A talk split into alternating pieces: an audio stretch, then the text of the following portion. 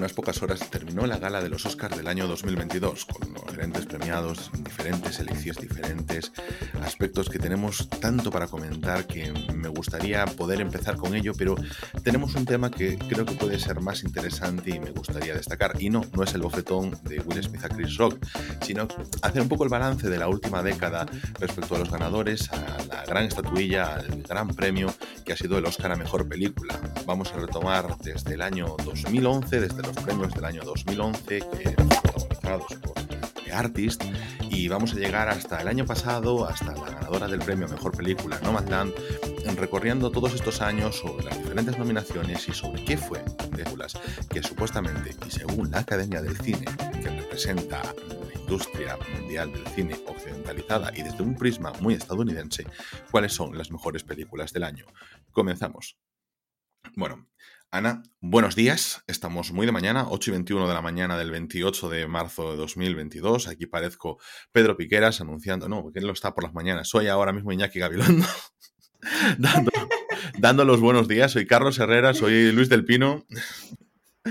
Hola, ¿qué tal a todos? Eh, venimos eh, ya directos desde, la, desde el fin de la gala de los Oscars, de la ceremonia, que terminó hace unas poquitas horas, para comentar un poquito los resultados, pero como te decía al principio, prefiero dejarlos para el final que prefiero que la gente se espere porque creo que es mm, interesante hacer primero todo este balance y, mm, poder llegar ya, mm, bueno, pues hacia el final, después de todas estas nóminas de películas de los últimos años, eh, a lo que nos ha traído este año y hacer ese comentario, porque bueno, a lo mejor hay muchas las que le interesa, pues o está con el tema de los Oscar, que a lo mejor está caliente y dice, por ir al meollo, pues ya que se salten hasta el final del programa, pero si quieren llegar calentitas van a llegar más, porque creo que mientras estaba haciendo el ejercicio de la recopilación de las últimas ganadoras de los últimos, bueno, hice recopilatorio de los ganadores de los últimos 20 años junto con todos sus nominados, pero vamos a trabajar los últimos 10 porque si no el episodio se iba a hacer muy largo.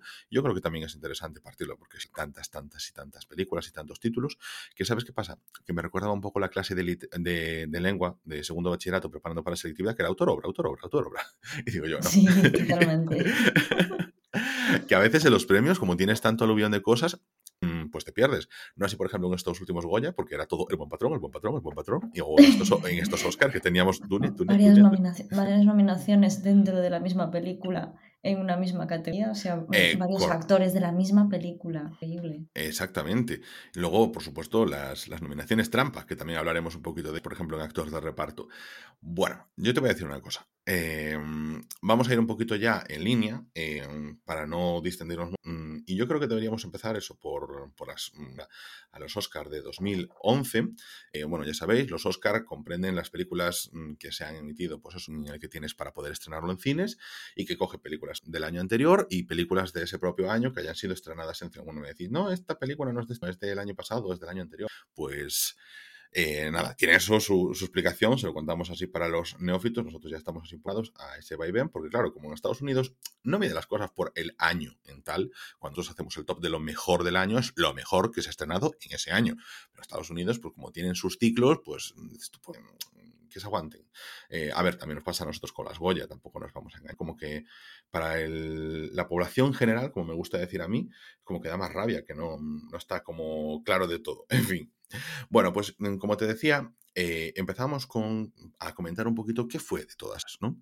Porque, mm, Ana, tú sabes como yo, los dos creo que tenemos la misma sensación, que es, bueno, llegan los Oscar, mm, tenemos nuestras favoritas. Nuestras favoritas muchas veces creo que es una mezcla de entre lo que queremos que gane y lo que creemos que tiene opciones a ganar porque es como que ya asumimos que hay una parte de películas que no tienen opciones a ganar, que es súper triste, ¿no? Pensar en, mm, esta película es muy buena y sin embargo los Oscar no se vaya nada, o esta película, la verdad es que está hecha para los Oscar como el aceptar que en las reglas del juego existe hipocresía que nosotros pasamos por buena, porque es lo que hay, no tenemos más opciones que aceptarlo, y como es la gran gala de los premios del cine a nivel mundial, y que todo, ¿verdad? Que las estrellas de todo el mundo están ahí presentes, mismo la Helen Mirren, ¿eh? 81 millón de años que tiene ahí. 81 mm, millones, dice.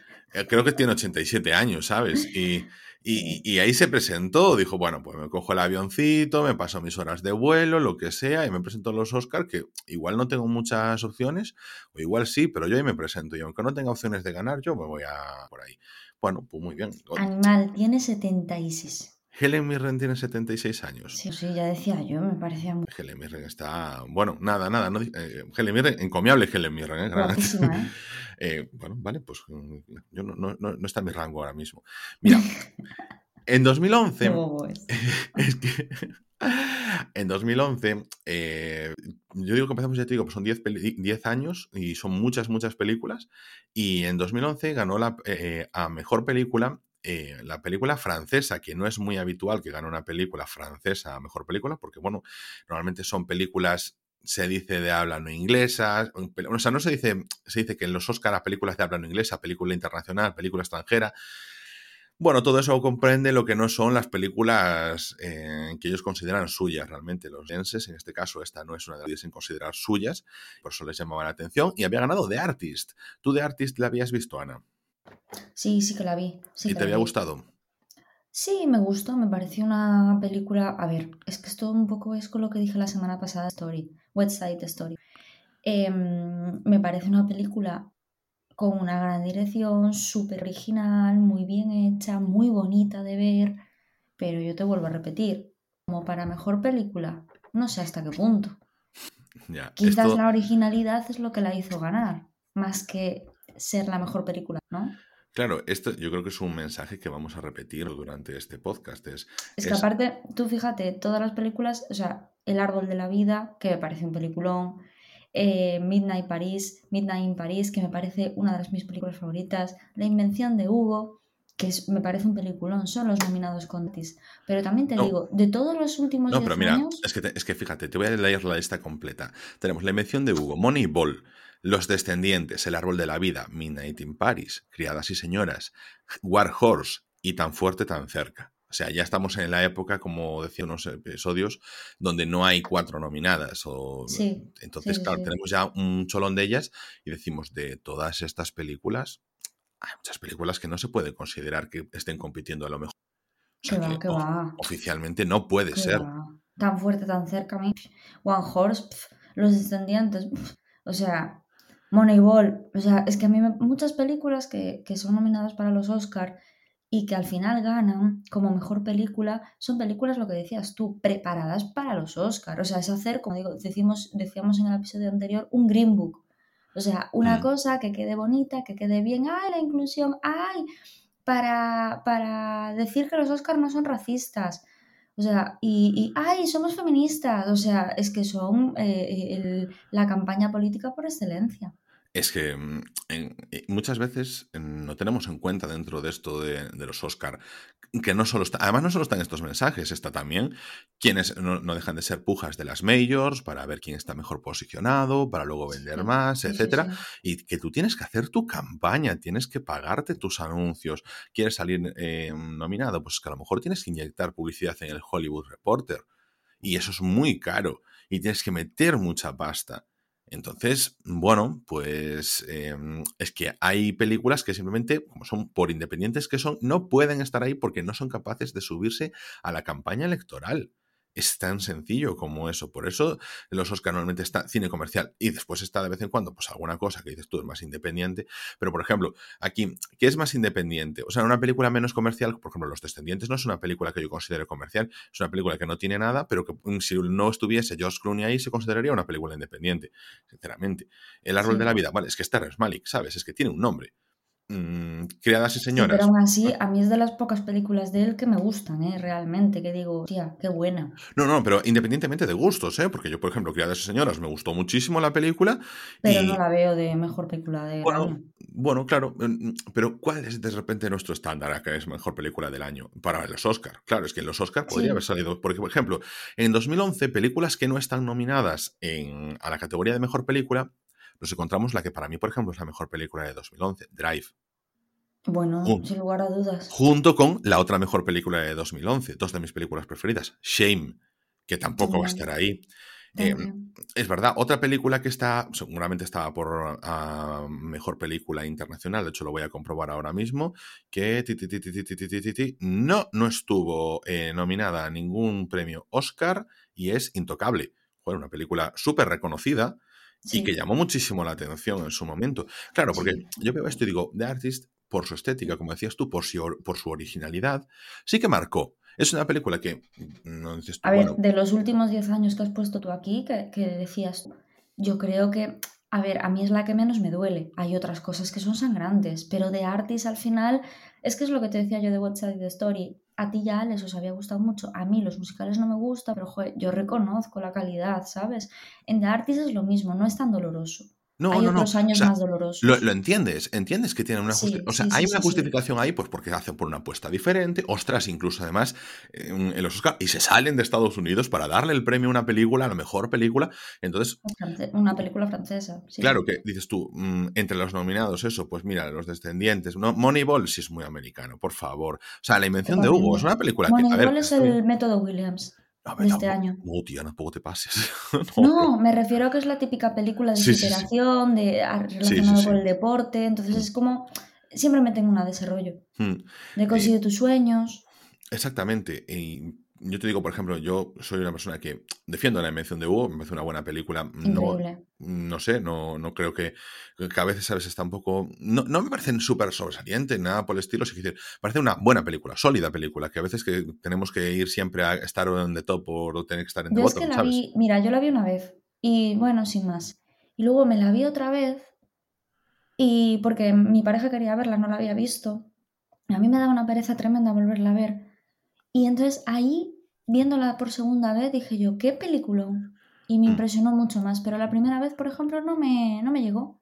Ah, Yo, mira, yo te digo eso, yo la defiendo mucho, la mención de Hugo, y, y a mí, y, y sabes que esto es así, cosas protagonizadas por niños me dan una flojera que es terrible. Pero mira, ese año, ¿qué otra película tuvimos así bastante importante? Claro, francesa. Y por supuesto, el tema es quién la había dirigido, Un Dios Salvaje. A día de hoy seguimos haciendo referencias, se sigue haciendo referencia a Un Dios Salvaje, sigue siendo vigente. Sigue siendo vigente Midnight in Paris, la invención de Hugo. Mm, Qué digo, buena. Para Shame, mí es, la- para mí es de las mejores de Woody Allen, la de Min Paris. ¿eh? eh, podemos hablar eso, aunque sea pa- por los memes y aunque la gente la critique, el árbol de la vida sigue estando vigente. Quiero decir, Sí. son películas que en el año 2011 que sí que marcaron y que la, la gente se quedó, por ejemplo, no marcó, pero me pareció un peliculón y estuvo nominado, creo que solo actor de reparto, Warrior, la película de Tom Hardy y Joel. Y creo que solo estuvo eso Nick Cave por ahí nominado y tal, pero me pareció un peliculón sin, sin lugar a dudas, no se lo recomiendo a todo el mundo, yo se la recomiendo ver a todo el mundo, me parece muy muy buena. Y por ejemplo estuvo el remake de David Fincher de Millennium de los hombres que no las mujeres, que también me parece una muy sólida película, que también, pues bueno, que, que, que me parece más destacada que muchas de las películas que están ahí nominadas, pues diciendo una vez más, que estuvo nominado, pues a los Oscar técnicos, como, como siempre se dice, al final, los Oscar de segundo rango, entre comillas, etcétera, pero oye, pues que se fue con cinco nominaciones y, al final, pues oye, una película destacada y así se nota. Luego estamos, vamos a hablar de ese tema, ¿eh? películas que están con 150 millones de nominaciones y que no se llevan después al final nada. Y si están tan valoradas por todas partes, que porque lo hablaremos por el caso de Dune. O sea, está, Dune está nominada y gana los Oscar a muchos aspectos técnicos y resulta que si es muy buena en fotografía, si es muy buena, o sea, en montaje, si es muy buena en fotografía, si es muy buena en banda sonora, si es, vamos, no estaba en guion, eh, no ganó en guion y, y, en dirección no está ni siquiera nominado Denis Villeneuve. O sea, tiene toda la parte que la dirección es súper importante en la fotografía y en todas estas cosas. Es una que, peli de ciencia ficción. No, ya claro, pero en todos esos aspectos está nominado, pero en director no está nominado Sí, Denis sí, Villeneuve. porque es una peli de ciencia ficción. Y son. Es que. Pero está nominada a mejor viendo- película, ¿eh? O sea, está nominada a mejor sí, película. Pero, pero es eso, es una peli de ciencia ficción. No les, nunca les han, han dado valor. Y hay a cosas más sangrantes. Es que estoy viendo aquí otros años que digo yo, mamá, Mira, vamos a 2012. mamá, es que 2015, Ángel. No, no, pero vamos, a- vamos por orden, vamos por orden. 2012, mira. Eh, nominados, La noche más oscura, El lado bueno de las cosas, eh, Lincoln, La vida de Pi, Los miserables, Django desencadenado, Bestias del sur salvaje, Amor y ganador, Argo, de Ben Affleck. Bueno, a mí decirte que Argo es la película que más frío me dejó de las que vi de ese año, Sí, completamente. pero Bueno, La noche más oscura también. me gustó más que Argo. Te, lo di- Sí. te- te digo, Pues la a noche... mí algo la tenía, tenía tal enfado este año, Ángel, que vi años después algo y dije yo, hostia, pues está muy bien la peli. ¿Sabes? No sé si es porque luego se me pasó el cabreo Hmm. y, y la vi unos años después y dije, ostras, pues muy bien. Pero sin embargo, La Noche Más Oscura la vi hace poco y me pareció un truño. No, yo, la- yo en ese momento la vi en el cine y, y me dejó menos frío, pero yo te digo, me gustó a nivel de acción. O sea, es una película que, que funciona, pero sé, como, como película clásica de acción. O sea, mucho más entretenida. Y sin embargo, Argo me esperaba, o sea, de la noche más oscura no me esperaba nada de Argo, sí, por eso siento que me dejó frío. Ahí juega el juego de las expectativas. Pero, por ejemplo, aquí tenemos películas que Argo no ha pasado a la historia. O sea, es una película que ha ganado el Oscar a Mejor Película supuestamente 2012. Argo es la mejor película del año para Estados Unidos y sin embargo nadie se acuerda de ella. Lincoln mm, en el ostracismo. Eh, Los Miserables es una película que no vi, pero sin embargo sigue siendo presente. O sea, sigue estando presente ese musical, Hugh Jackman, etcétera. Sigue teniendo su O sea, a mí no me gustan los musicales, pero no está mal, está, está muy bien hecho. Tienes, por ejemplo, Amor de Mijael Haneke, que seguimos haciendo referencia de él, no solo porque seamos nosotros unos gafapastas, sino porque sigue siendo un director muy iconográfico y que Amor es una película, un, un punto clave dentro de su filmografía. Y quieras que no, La Noche Más Oscura es una película a la que se puede seguir haciendo referencia porque al final retrata eso, la caza y el asesinato de Osama Bin Laden. Entonces, la, vida, la vida de Pi es un peliculón. La vida de Pi. ¿Cómo disfruté esa película, madre Es también, o sea, súper iconográfica. Eh, película que recordamos, mm, ya he hecho en otras ocasiones. Bestias del Sur Salvaje, me parece un peliculón. la, la, interpretación de la niña. La vida de Pi, que una vez que Oscar, el estudio quebró, cerró justo después de La vida de Pi. O sea, se llevaron Oscars técnicos y todo eso y luego cerró. que es una, sí, sí, sí, una de estas cosas así curiosas.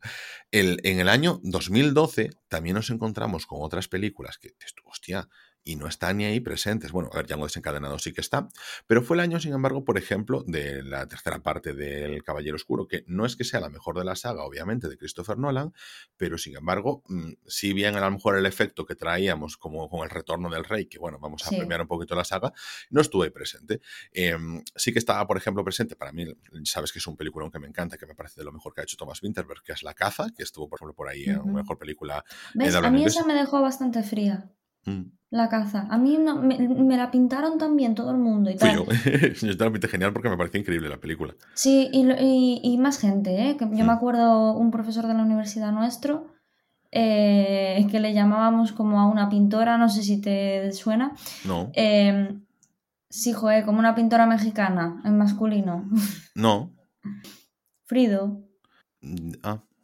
No te acuerdas, ¿no? Vale, pues eh, me, acuerdo que había hablado en clase súper, súper, súper, súper bien de ella, que la interpretación del que era bestialidad, que no sé qué, no sé cuánto, hasta la, o sea, la parte de la... Entonces, la parte de la interpretación de él me, estoy súper de acuerdo, ¿eh? O sea, ¿qué, ¿qué, vamos a decir de ese actor?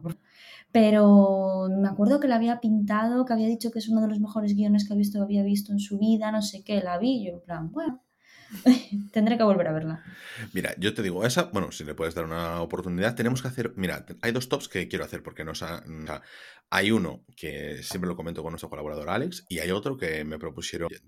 Es, eh, uno es el que comento con Alex es películas que hay que darle una segunda oportunidad, que no hemos vuelto a ver, pero que tenemos que dar una segunda oportunidad porque decimos, hay algo ahí que tenemos que, verla. Y luego el, otro top es simplemente películas que han sido denostadas por la crítica, pero que a nosotros nos encantan. Eso tenemos que, hacerlo, queda ahí guardado.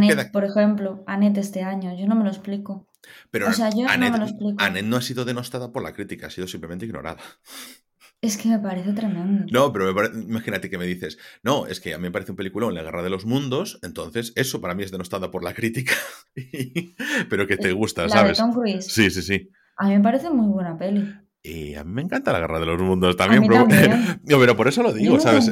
yo nunca entendí por qué le tiran tantas leches. A mí es una peli que siempre disfrutaba. El otro día la estaban echando a la tele. Ojo, es que esta peli, mira que hablan mal de ella y a mí me gusta. Mm. No lo puedo evitar.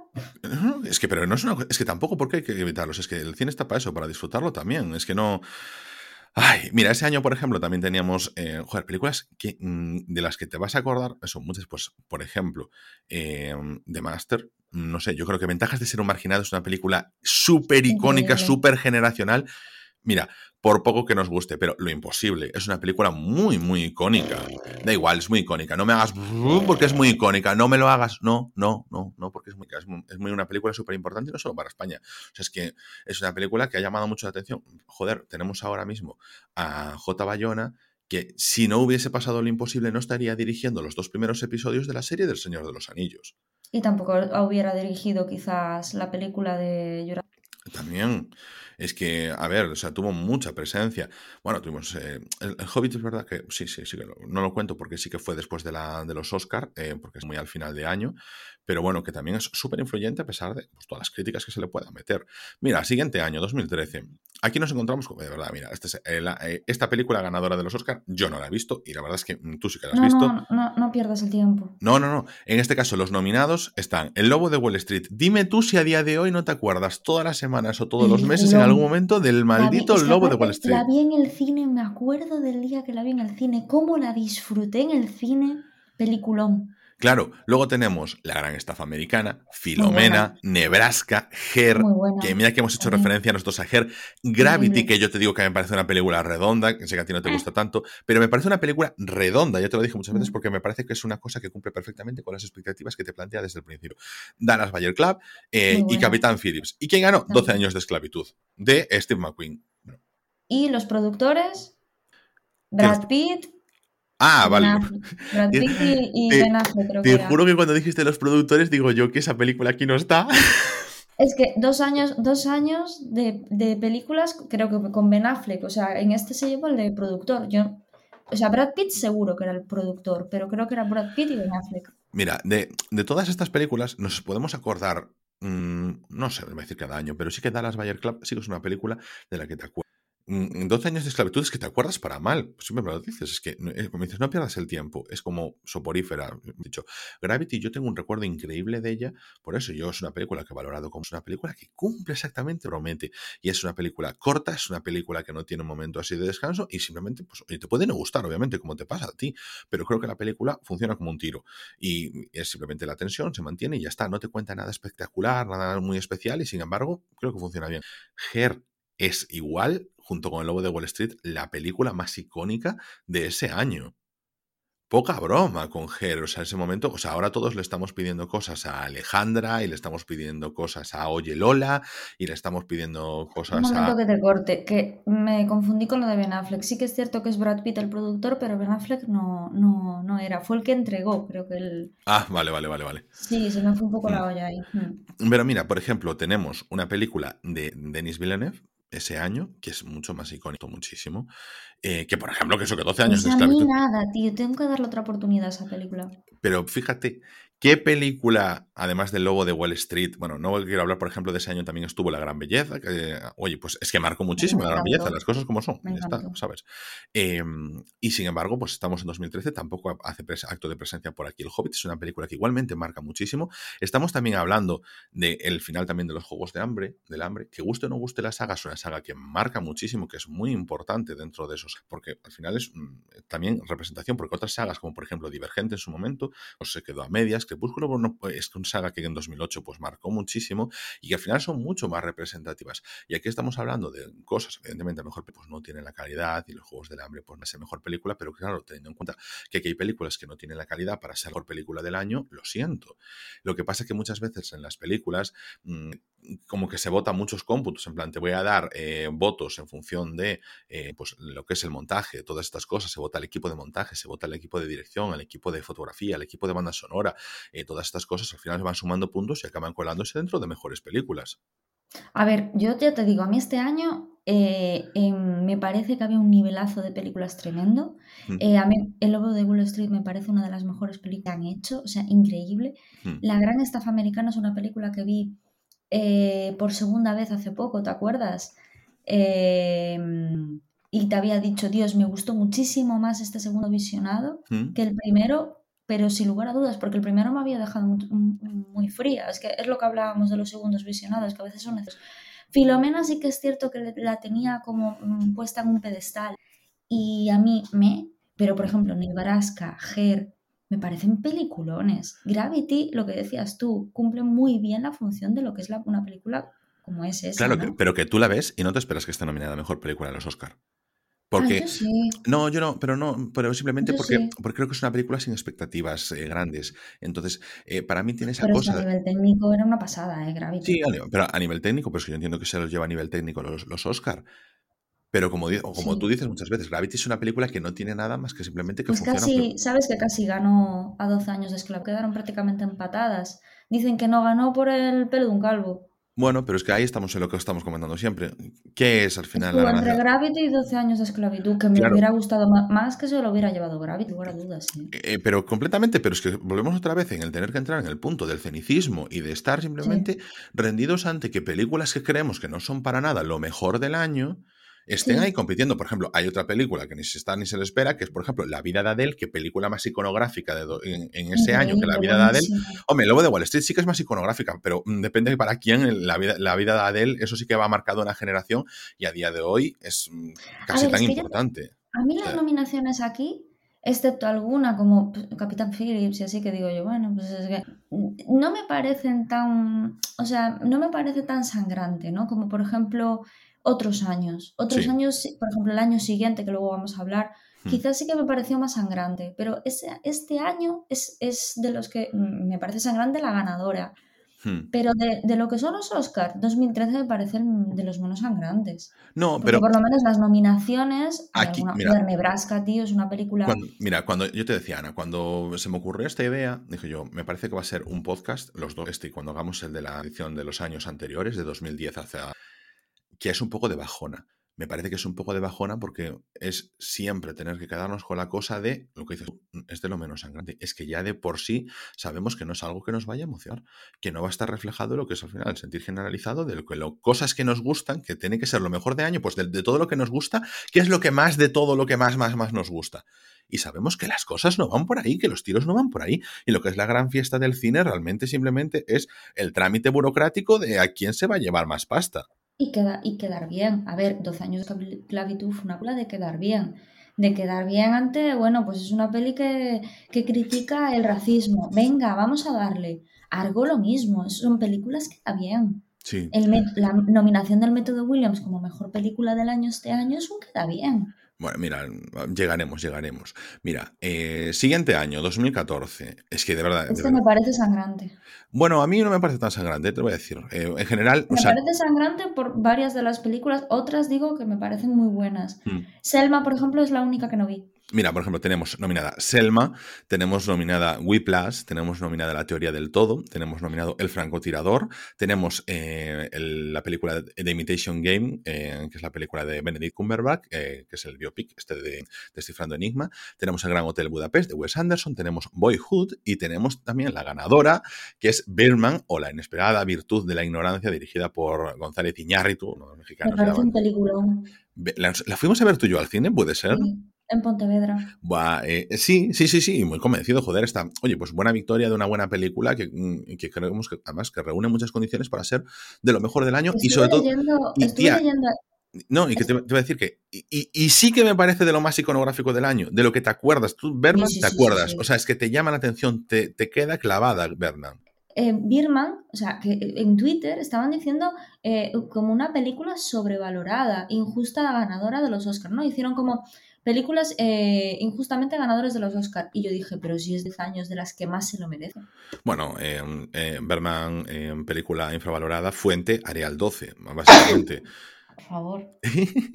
A ver, hoy, hoy no te mueras, ¿eh? O sea, no te mueras porque no tienes derecho a morirte porque yo me he quedado en la gala de los Oscars de este año y tú no. O sea, tú has descansado, yo me puedo morir y tú, y tú- tienes que quedar aquí en el relevo en el podcast. Alguien Bueno, tiene que tomar este Es un timón. viaje muy largo. El- entonces, claro, aquí, por ejemplo, te voy a decir, hay películas de este año eh, que no, para mí, o sea, creo que solo hay una película que le pueda disputar a Berman, que por eso te digo, Berman, perfecto, ganadora, perfecto, que le pueda disputar el ser iconográfica del año. No vamos a entrar, insisto, si entraba la categoría de Oscar o no, porque a lo mejor ese año pues se pudo estrenar más tarde y, a lo mejor pues no podía entrar pues simplemente pues, cuestiones técnicas, pero sin embargo sí que estuvo nominada, o sea que simplemente no compitió porque no se la dieron, que es eh, la película de Christopher Nolan, Interestelar. Gusto o no gusto Interestelar, es una película que marcó. Entonces, pues mm, es más destacada como película que, por ejemplo, El francotirador, que Es- está, el francotirador es la de Bradley Cooper, ¿no? La de Clint Eastwood. la de Clint Eastwood. Eh, o como, por ejemplo, pues es una película que no tiene nada. claro, eh, O sea, no está mal, ¿eh? Yo la vi y no está mal, pero no tiene nada. Ah, Por ejemplo, tienes ahí, en el caso, por ejemplo, tienes una película que ha denunciado el racismo. eh, bueno, ha denunciado una situación súper im- importante en Estados Unidos que al final es eh, la guerra de secesión, el tema de la esclavitud, como es 12 años de esclavitud. Pero luego tienes al año siguiente que no es en plan, eh, todo es lo mismo, la guerra de los negros. Por ejemplo, Selma, pues no podemos decir todo es lo mismo, obviamente, ¿no? ¿No? Pero tienes esa parte siempre de crítica social que acabas metiendo, pero como que es todo historia de Estados Unidos y que a nosotros nos resulta muy indiferente en muchas ocasiones. La teoría del todo, Ángel, por favor. La teoría del todo, o sea, claro, Por al final tienes el biopic de Stephen Hawking, o joder, eh, tenemos aquí a Eddie Redmayne, que como tú dices, te da un poco de grima a este chaval, sí. pero eh, que es, el problema es eso, como siempre, en los biopics, el cómo se tratan las cosas, que te quedas un poco en plan... Tengo muchas veces la sensación de los biopics, como me pasó con esta, menos con The Imitation Game, el estar viendo el telefilm de la tarde. Sí, es que es eso. Es que es eso. Y eso que The Imitation Game es una muy buena peli, pero de tío, tampoco como para, no sé, ¿sabes? Mm. Es lo que hablabas de Interestelar. Es que me parece un peliculón. A mí me Claro. Y, y yo, aunque mm, sabes que tengo yo, el otro día dijiste, Ángel no entró en Whiplash. No, no, no. Yo tengo reticencias No, puras tú con. dormiste en Whiplash. Y lo Perdona. es que la gente me pedía que te despertara. Pe- Mira, retira eso porque eso fue en Interestelar. ¿Cómo? Eso fue en Interestelar, no en Whiplash. No, no, no, yo hablaba de Interestelar, sí. Ah, vale, perdón, pensé que estabas hablando de Interestelar, disculpa. La gente que- Ah, ya, está, perdona. ya está incrementando la leyenda falsa, por supuesto. Mira, en, en, Whi- en el otro día decías con Alex que Ángel no entró. No, mi problema es que yo entré con Whiplash y yo tengo reticencias puras con la película, pero que yo, eh, yo reconozco que tiene, o sea, que también marca. O sea, que, que es una película importante y que entiendo que esté nominada a mejor película. Porque, bueno, O el pues, Gran Hotel Budapest también. claro, Boyhood. Boyhood al final tiene una. Joder, ya solo por el tipo de rodaje que es. Creo que tardó 20 años, ¿no? Que son es que 20 es un, años es un acontecimiento persona. Es un cinematográfico. acontecimiento cinematográfico, es Mira, normal aquí hay otra película que también es, mm, bueno, se le ha, o sea, tiene muchos contrapuntos. Para mucha gente que le gusta mucho, mucha gente que la odia, eh, pero bueno, mm, que, yo, que no está aquí reflejada. Otra vez David Fincher se queda fuera, que es perdida. Gone Girl, que yo mí creo no me gustó nada. no importa, yo creo que simplemente que mm, a nivel de película, de estructura, de dirección y todo eso, merecería, por ejemplo, más que, el- por ejemplo, estos dos biopic ahora mismo. Aquí, por ejemplo, yo siempre digo, está Gran Hotel Budapest, me gusta que esté porque a mí me gustó mucho Moonrise Kingdom y yo entiendo que quien ve antes el Hotel Budapest que Moonrise, King- Moonrise Kingdom le guste más el Hotel Budapest que Moonrise Kingdom porque es Wes Anderson multiplicado y entonces Moonrise Kingdom es Wes Anderson dividido un poquito. Pero mm, eh, es como que la gran puerta de entrada y hacer que Wes Anderson se haga super mainstream porque antes era como muy icono pop del mundo indie y entonces aquí pues se hace mainstream y yo entiendo que tenga aquí su reunión porque es una película que llamó mucho y gustó mucho y yo lo entiendo y no me quejo aunque a mí no me gustase tanto como a todo el mundo en general Yo solo digo, yo solo digo que este año a mí me pareció sangrante por, por eso, por la presencia de los biopics, por el francotirador. Selma ni la vi. No sé, no voy a hablar de ella porque ni la vi. Claro, pero por ejemplo, Pero yo, yo en las películas que tienen que ver eso con la historia de Estados Unidos tampoco quiero entrar porque nunca las voy a calificar con la importancia que puedan tener ni, ni le puedo aplicar el contexto porque a lo mejor te puedo decir, bueno, pues a mí la película me deja un poco tal, pero porque no me doy cuenta de la importancia de las cosas que están contando y que aunque narrativamente pues a lo mejor sea normal la importancia de las cosas que cuenten, no por el hecho en sí, sino porque a lo mejor el contexto, el punto de vista, las voces que salen y eso no, no, no, no tenemos nosotros capacidad de entenderlo. Entonces no me entro a meter mucho en ello, ¿sabes? Yo digo, Selma, ¿la puedo ver? ¿Puedo aprender o no? Por ejemplo, a mí, Judas and the Black Messiah es una película que me encantó del año 2021 y, mm, y- y digo, y hay gente que le parece como la película del año. Yo no voy a decir que me parece la película del año, pero eh, considero que está bien dirigida y al mismo tiempo que es súper importante, porque hay, hay una parte generacional y hay una parte eh, de cultura americana que, en, que el, el hecho solo de que exista la película y de que los protagonistas sean quienes son, quienes son y a quién se le está dando el punto de vista, es más importante el hecho que eso que, que tenga una mejor o peor dirección. O sea, que la propia película funciona en sí misma, incluso al margen de sus aspectos técnicos, que eso no se puede decir de todas las películas. Entonces, claro, en los Oscars siempre tenemos ese tipo de películas, ¿no? Que además de, por ejemplo, de las de superación, pero siempre tenemos ese tipo de películas y entonces no entro a juzgarlas tampoco mucho porque sé que a mí me faltan bueno, papeles. no sé, yo, yo ya te digo, yo Mm. pienso que, que yo estoy muy contenta con que ganara Bergman porque por, por lo menos es, una, es un peliculón Hmm. a, ni- a- a nivel todo, a nivel dirección, a, a nivel la peculiaridad que supone, la historia, el regreso de Michael Keaton, o sea, me parece impresionante.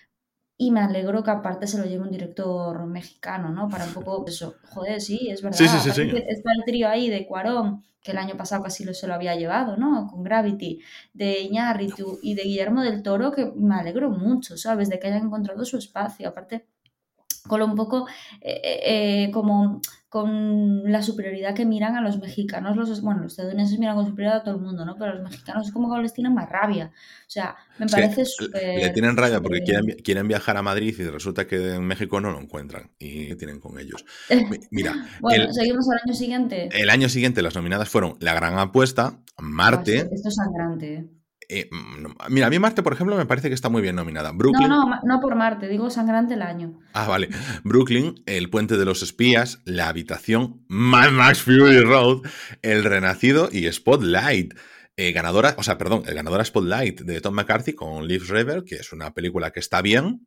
Pero la gran apuesta, que no la dijiste. sí, sí, fue la primera que, ah, comenté.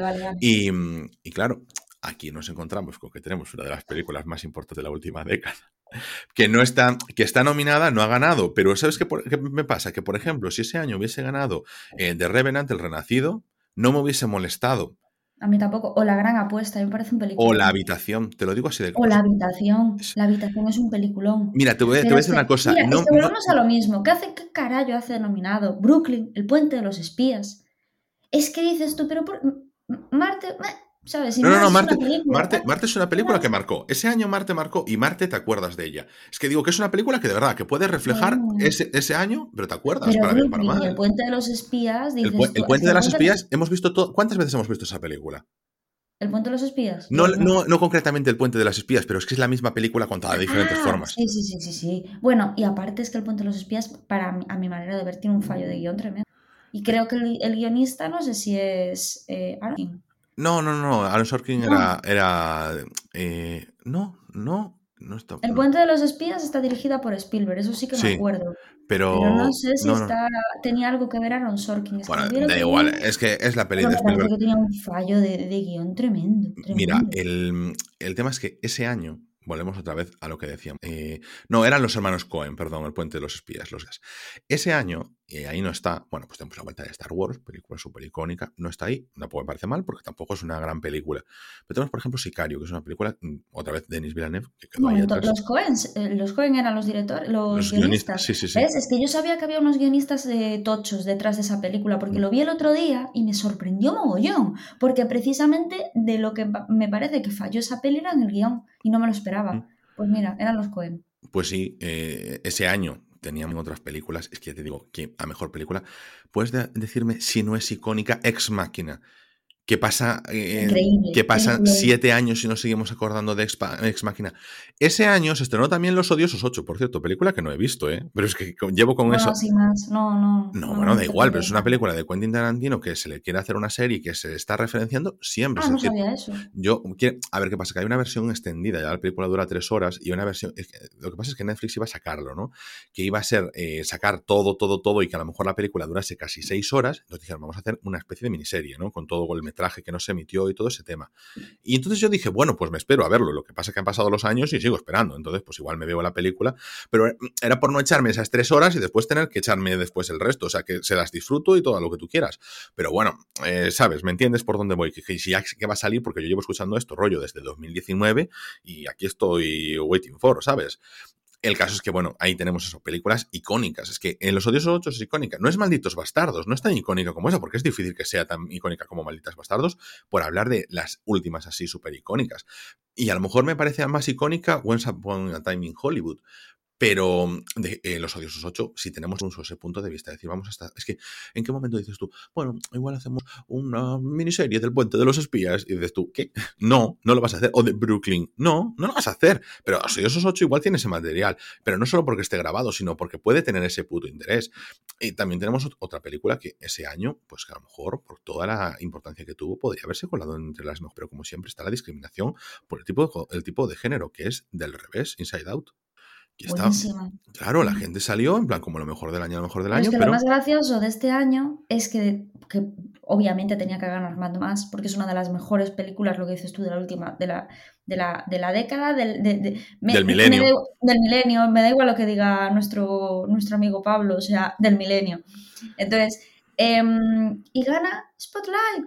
Pero, fíjate, el año, el, el, año pasado estuvieron ahí con los biopic. Un biopic que estuvo, que a día de hoy aún sea, aún yo oigo hablar de él, ¿no? En plan, como, oye, pues de vez en cuando, como película infravalorada, etcétera, que yo no diría ninguno en verlo, pero bueno, eh, ahí lo está. Es La chica danesa también de Lady Radmain y no está tampoco nominada a mejor película. El año pasado, pues se vieron quedar agotados de, nominaciones. Que, oye, yo contento porque, insisto, no me. yo lo vi un día, un, bueno, casi entera en la mm. tele y me pareció una. Una vez más, entramos, no es que guste más o guste menos, es simplemente que, sí que tiene repercusión. Hay una película que a mí me gustaba mucho, que ese año, que es francesa, que fue Mustang, yo creo que estuvo por ahí nominada, eh, mm, no sé, como sí, a mejor película de habla en inglés estuvo nominada, estoy viendo así rápidamente. Pero bueno, que me parece, por ejemplo, que sigo viéndola mucho más referenciada. Me extraña que no estuviese, por ejemplo, la película de Steve Jobs, que también fue de ese año, la de Michael Fassbender, siendo como son ellos. E, entre comillas, me alegro. en el guion y la dirección. a mí me gustó mucho esa película. Te digo que entre comillas me alegro y entre comillas no. Otra que no estuvo, por ejemplo, pero que sí que tuvo, o sea, tenía presencia internacional y a día de hoy, pues nos acordamos, por ejemplo, que fue la de Un Día Perfecto. Bueno, tú sobre todo te acuerdas del final, que te fuiste al baño pensando que quedaban 40 minutos y estaba acabando. Una, una, persona con la que fuimos al cine nos dijo, aún quedan 40 minutos de película. Y yo, guau, pues yo me hacía pis, dije yo, pues voy al baño y cuando vuelvo los créditos. Es que fue, estaba subiendo las escaleras y de repente llegando a nuestra fila y fundido a negro. Y ese año también estuvo una de las películas que para nosotros es súper importante y que una vez más que esta, por ejemplo, yo creo que no es icónica a nivel mainstream eh, estadounidense y de cultura anglosajona porque simplemente es película asiática, pero es El Niño y la Bestia, que le hemos hecho un episodio, pero a nivel asiático Mamoru Soda es uno de los directores más importantes de, su generación. Mm, el otro día estaba viendo por ahí que estaban hablando sobre, ah, Mamoru Soda a lo mejor, porque junto con Makoto Shinkai, Mamoru Soda y, mm, bueno, voy a quedarme con estos dos ahora mismo, pues son así los dos directores más importantes. Y, claro, que están siguiendo el legado de películas populares como que e inició Hayao Miyazaki. O sea, siendo muy diferentes cada uno, por supuesto, y teniendo un, pues si Makoto Shinkai es un estilo mucho más comercial, Mamoru Soda, pues a lo mejor es un poquito más eh, personal ninguno va por la senda de Hayao Miyazaki, pero sí que es que tienes al final directores que son capaces de traer la animación japonesa al mainstream eh, con muchísima fuerza. Bueno, eso, por destacar películas y más eh, de todas las que había. Yo solamente quiero decir que Spotlight, que Spotlight es una, bueno, también es un biopic porque hace relación a un premio Pulitzer que ganaron unos periodistas por hacer una investigación de unos curas que abusaron de unos niños, ¿vale? Y eso es real, y todo, todo lo que pasó es real. Por cierto, vuelta de estar interpretada por Michael Keaton, ¿no? Ese regreso esperado gracias a Batman el año anterior. Y la peli está bien, sí. pero concho, pero concho. Mad Max, El Renacido, La Gran Apuesta, La Habitación, que es un peliculón. Hmm. Y coge y gana, pues eso, como, este año, como el Green Book, como el Largo, como el 12 años de esclavitud, el quedar bien. Sí, Hay, una película que, por ejemplo, que yo estaba haciendo así un repaso de las películas de ese año, otra mm, que mm, creo que llama mucho la atención y, que te sigues acordando de ella a día de hoy, que es Sufragistas, que estuvo por ahí. Bueno, a mí no me hizo mucha gracia esa película. ¿eh? No, pues es lo que te decía, ¿no? Tampoco me parece que sea una cosa, simplemente digo que llega hasta el día de hoy. Es una película que aguanta y que la, o sea, que la gente sigue pudiendo hablar de ella y que sigues teniendo referencias. Hombre, Spotlight yo creo que es un caso lo que hablabas tú antes un poco, es en Estados Unidos es más todo, pero es un caso que realmente llegó a mucha gente. Lo que pasa que, claro, Jope, es que dices tú, es que no puede ganar siempre el, el rollo de, bueno, a través del cine compensamos a diferentes sectores, ¿no? Pero, es que... a, ver, tampoco es compensar, porque realmente aquí, mm, ¿a, qué sector compensas? A, nadie, a los que ya fueron... A la gente que estuvo abusada, que no, no, no, tampoco. No, pero Sufragistas es una película sólida, por ejemplo, y que a día de hoy se siguen viendo, pues, por ejemplo, los clips se siguen utilizando en las propias screenshots, se siguen utilizando partes de la película, discursos de la película, etcétera. Sigue, sigue vigente no por, solo por el discurso, que evidentemente es lo que la vertebra, pero también el hecho de que iconográficamente se sigue utilizando parte de esa película. Y, a mí eso, por ejemplo, con Spotlight, Spotlight no sucede. Entonces, pues bueno, pues ya tienes ahí como para, para mí es el punto de referencia, es, eh, no solo es que sea en mi círculo, pero es que lo ves, ¿no? Lo, lo palpas, dices tú, ostras, de esto no sé. Mira, el año siguiente, vamos a pasar al año siguiente, este sí que me parece, eh, bueno, es que aquí hay varias películas, en todas las que tal, eh, he visto siempre todas, ¿no? Menos la mm. de Selma, pero aquí sí que hay varias películas que no he visto, que es Comanchería, que estuvo nominada en 2016, a Mejor Película, Comanchería, Fences, que tampoco la he visto, y Figuras Ocultas. No sé si tú las has visto. He visto ah, Hasta el último hombre tampoco la he visto. Mira, voy, poco virgen. Voy a contar las que están nominadas. Fences, Manchester frente al mar, León, Figuras ocultas, La llegada, Comanchería, Hasta el último hombre y La La Land. Bueno, de las nominadas no ganadoras. La ganadora, aunque se hayan equivocado en su momento, fue Moonlight. Aquí. Muy buena, muy buena película. Muy buena película. Pero muy buena Tardé película. un montón en verla. Tardé un montón en verla. Pero cuando la vi dije yo, qué peliculón. Claro, pero ¿qué pasa con Moonlight? ¿Moonlight es una película más destacada, aunque nos parezca mejor que La La Land? No, yo creo que ese año era de La La Land. Claro, es que nosotros estamos muy de acuerdo. Y aunque no me guste, no nos y gusta, aunque- claro, no nos gusta La La Land, nos dirán que estamos muertos por dentro, pero podemos reconocer que La La Land es una película que ha representado ese año, que La La Land a día de hoy, ¿te acuerdas? La tienes, es muy clara su iconografía, es muy clara la impronta que deja y que, por ejemplo, hoy estemos viendo este año West Side Story, que me, me haya encantado, también gracias a que ha estado La La Land ahí, que se le ha dado ese impulso a volver a ciertos musicales. Mira, en, este, en, este, en esta sección, eh, aparte de decir que La Llegada me parece muy buena película, Hmm. eh, tengo que decir que vi Manchester Fre- frente al mar y me pareció una mierda, pero absoluta. No me gustó nada. Y ya sé que tú había- me habías dicho que te había gustado. ¿verdad? No, no, no, No, no, no, yo no dije que me gustó, dije, la película sin más. O sea, que me había llamado la atención porque la habían valorado bastante. Affleck, ¿no? El hermano Sí, el, hermanísimo, pues es como que me, a mí me había dejado en plan, pues, pues, bastante frío, en plan que la vi, que no me pareció mala, pero, pero otra vez el telefilm de Estados Unidos, o sea, el telefilm de la NBC eh, del jueves por la tarde. Sí, sí, sí. No, no, para mí no, no sé, no, no enganchó. Ese año, eh, eh, o sea, insisto, o sea, Moonlight está de puta madre que esté nominada y que ganase porque a nosotros nos gustó mucho. Pero ese año, pues tenemos a lo mejor películas que, la, la llegada, eso, películas que se sigue haciendo referencia a La La Land, no tenemos que decir nada más de ella porque Captain Fantastic es otra película a la que se sigue haciendo Dios, referencia. qué de hoy. peliculón. Yo te voy a decir una película. cosa, a mí de las que de las que salieron en los Oscars nominadas ese año, yo creo que la que más me gustó fue Comanchería. A mí Comanchería me encantó. De Tengo verdad. que verla. A mí, yo no sé si a ti te gustará, ¿eh? O sea, pero a mí Comanchería me encantó. Pero es que ese año estuvo Your Name, Your Name, que fue increíble para mí la película. Sí. Pero, por ejemplo, la ganadora de la película de animación fue Zotrópolis, por cierto, eh, la cara oculta Muy de Zotrópolis. buena también. ¿eh? la cara oculta de Zotrópolis se llama Odd Taxi. Tenéis el podcast de este domingo revisado con Eni en Tokyo Vibes. Está muy bien. Eh, es que Zotrópolis estuvo muy, muy guay. Y son películas de las que te acuerdas. Hay una película que a mí me gustó mucho que es el de Paul Verhoeven. eh, porque a mí Paul Verhoeven es que me gusta mucho, mucho, mucho. Y tú has visto Leon. ¿Qué opinas de Leon? A mí me gustó. Eh, eh, yo no la vi. Siempre me han hablado bien de ella. Tal. A Lo ver, que pasa espera, es que. voy a ver cuál es. No vaya a ser que me esté confundiendo, pero yo creo que sí. Vale, vale, vale. Leon, que no For Lions. Pero sí, yo creo que sí que la habías visto. Pero, mm, eh, ¿sabes qué pasa? Que a mí esa me daba un poco más de pereza por el tema, que es así, era más así, más drama. Entonces dije yo, Sí, sí, sí que la vi. Otro biopic. Pues bueno, a ver, ya, pero bueno. mm, Está bien, ¿eh? Sí, no está sí. mal. A mí me gustó más de lo que pensaba que me iba a gustar. claro, ahí lo que siempre decimos, que juega un poquito las expectativas. Hombre, sabemos que, por ejemplo, que, eh, no sé, eh, la de Star Wars o la Deadpool no va a estar nominada a los Oscars por la categoría en la que están, pero bueno, es una vez más los prejuicios y todas estas cosas. Ay, Ángel, lo del año siguiente, lo de 2017, Eh, me parece que es un año que estoy súper contenta con ese. Sí, porque mira. hay nominaciones increíbles, nominaciones muy dispares, nominaciones también de, cine independiente y de... A ver, también hay en no, es que- nominaciones algunas cosas que dices tú, es que te voy a decir, yo creo y que la está- ganadora me encanta. Mira, el año del siguiente es El instante más oscuro, Dunkerque, Los archivos del Pentágono, El hilo invisible, Lady Bird, Déjame salir, Call Me By Your Name, Tres anuncios a las afueras y La forma del agua. Un año bastante equilibrado, porque tenemos de todo. Tenemos Sí. película rollito americano, las tenemos. Tenemos archivos del Pentágono, tenemos película belicosa y tal, le damos así un, una palmita a la espalda a Christopher Nolan. Dunkerque, venga, sí, lo tenemos.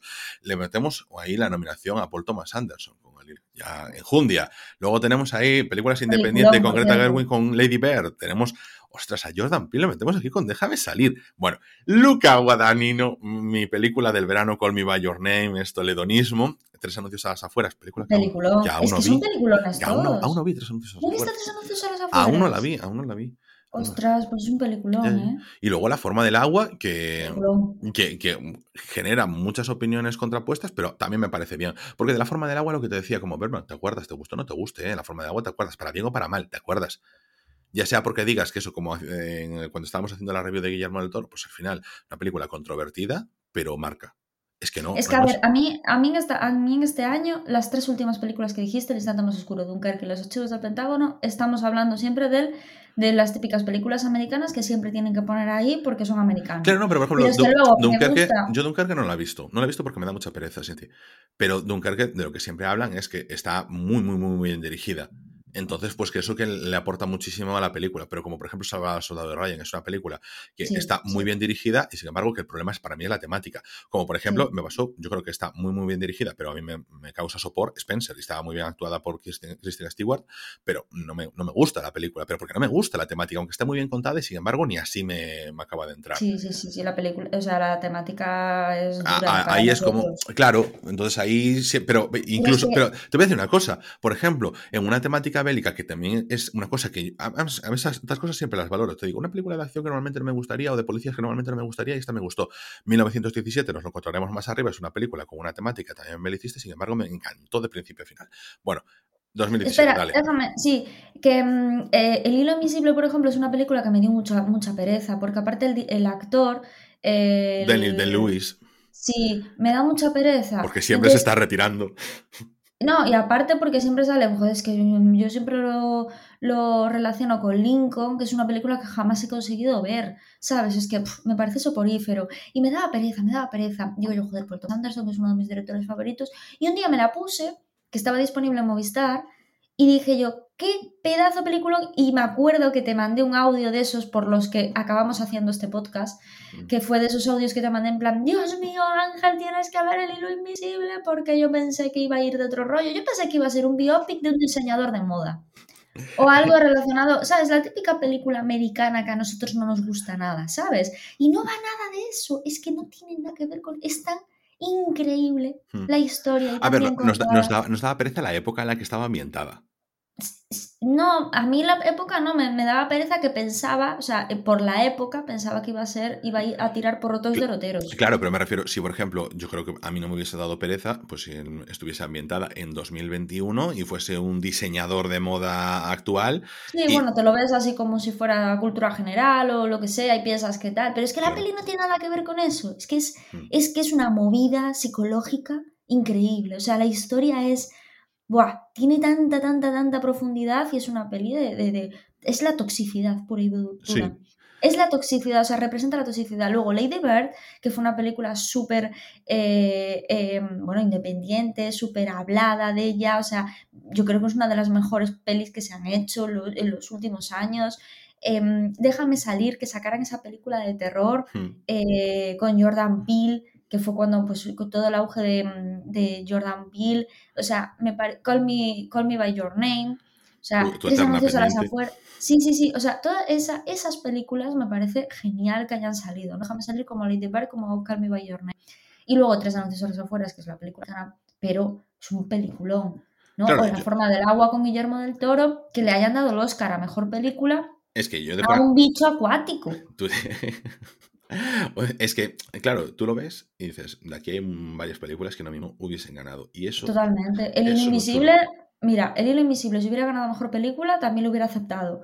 Lady Bird, lo mismo. Déjame salir, lo mismo. Call Me By Your Name, lo mismo. Tres anuncios a los afueras. Bueno, Call Me By Your Name no la vi, pero bueno, yo creo que en cuanto la vea me va a gustar. A ver, yo creo que no está para ganar la mejor película. Y Tres anuncios a las afueras, si hubiera ganado, lo mismo. O sea, es que me parece un año que ha estado a pesar de las nominaciones esas que nos chirrían un poco, que ha estado bastante bien, no tenemos queja. No, yo por lo menos no la tengo. No, por ejemplo, yo te voy a decir, eh, para mí, o sea, es que eso, y como te decía, durante todo el episodio, las que, porque Call Me By Your Name, así como si La vida de Adele es una película generacional, eh, del colectivo Call Me By Your Name es otra, y al mismo tiempo es una película que yo te digo, si el verano Lady Bird es increíble, también un coming on age en toda regla, déjame salir, o sea, mm, tienes ahí un nuevo punto mm, de resurgimiento del cine de terror con comedia, que es increíble. El Invisible es técnicamente perfecta, de, o sea, dirigida perfecta, porque que Paul Thomas Anderson es un genio dirigiendo, es que no hay dudas, es como la gente que puede durante todos sus años de vida pues estar idolatrando a lo mejor el arte de un pintor, pues nosotros podemos hacerlo con Paul Thomas Anderson porque tiene una meticulosidad impresionante.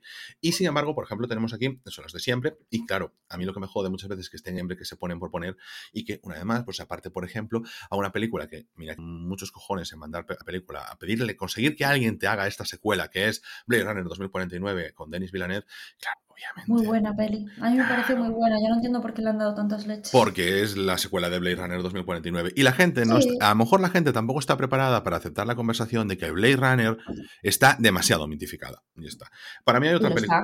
Para mí hay una película que es y que mm, dije yo, esto a lo mejor tiene posibilidades de salir del género de superhéroes. A mí me gustó mucho y que está muy denostada. Y, y es Logan. Hago una vuelta de tuerca al género muy bien llevada, pero que la gente quería ver eso. Yo estoy convencido y, y ya A está. mí no me llegó. Mm. Y Tengo después, que volver a verla, ¿eh? Pero no, no, no, me no. llegó. Pero mira, tenemos otras películas que, que de lo que decíamos antes, marcan Baby Driver. Buah, Súper buena película. O sea, no, no te voy a decir que muy esté nominada a los Oscar a mejor película, pero es que es muy icónica. Y que Muy vale, buena. joder, que lo que decíamos antes, ¿es más importante que el instante más oscuro a nivel de películas?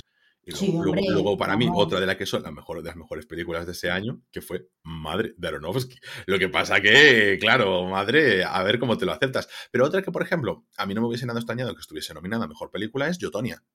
La película está muy bien, siendo súper corta, ¿eh? O sea, súper, súper escueta. Es un buen biopic. es Mm. un muy buen biopic. O sea, no solo está sustentado en la, en la interpretación de Margot Robbie, es una buena película, es un buen biopic. Joder, tienes biopic, superación, deporte, o sea, como que lo tienes todo, ¿sabes? En plan, podría estar ahí perfectamente y sin embargo, pues bueno, no, no se ha llevado. Hombre, me alegro que en ese momento, pues a lo mejor que no se lleva, estaban con el tema del planeta los simios, porque no es eso, pero que al final, Ángel, el siguiente año, que es lo que da nombre a hacer un.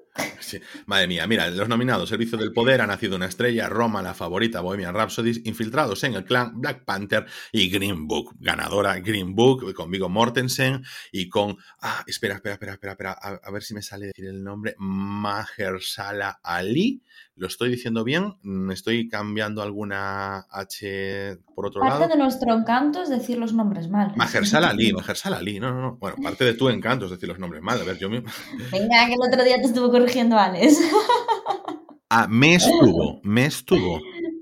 No, sé, Me. no, no, no iba por lo de licorice, ¿eh? fue cuando pronunciaste con acento francés, no sé qué historia. Ah, no, no, pero no, no sé qué historia. Pero pues, pues no, no te metas porque esto es una broma recurrente nuestra. Pero era una película francesa y yo le digo el nombre en inglés con acento Acento francés. francés, Claro. claro, como, como eres bilingüe. Entre, Es que Ángel piensa en No, no, no. francés y en castellano. Yo no soy bilingüe, yo soy políglota, pero también cuando estamos viendo Euforia yo me gusta decirle y entonces va Ru en lugar de Ru, Sí.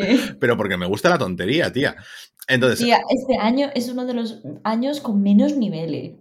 Mm, no sé si con menos nivel, pero desde luego pff, es como... eh, ¿Qué pasa? Que aquí nos encontramos con películas que dices tú, ¿por qué? Ah, lo mejor del año, Green Book es lo mejor del año. Y a mí, por ejemplo, cuando lleguemos a, a Me Coda, encanta que todos estos años hay un director mexicano nominado. eh. Sí. Eso me encanta. mira, di- digo que cuando lleguemos a Coda, podemos hablar un poco, pero por ejemplo, a mí Coda no me ofende que gane película, la mejor película. Te lo digo de verdad, Coda no me ofende, porque está, hay mucho hate con Coda, de verdad, Coda no me ofende que ganásemos sí.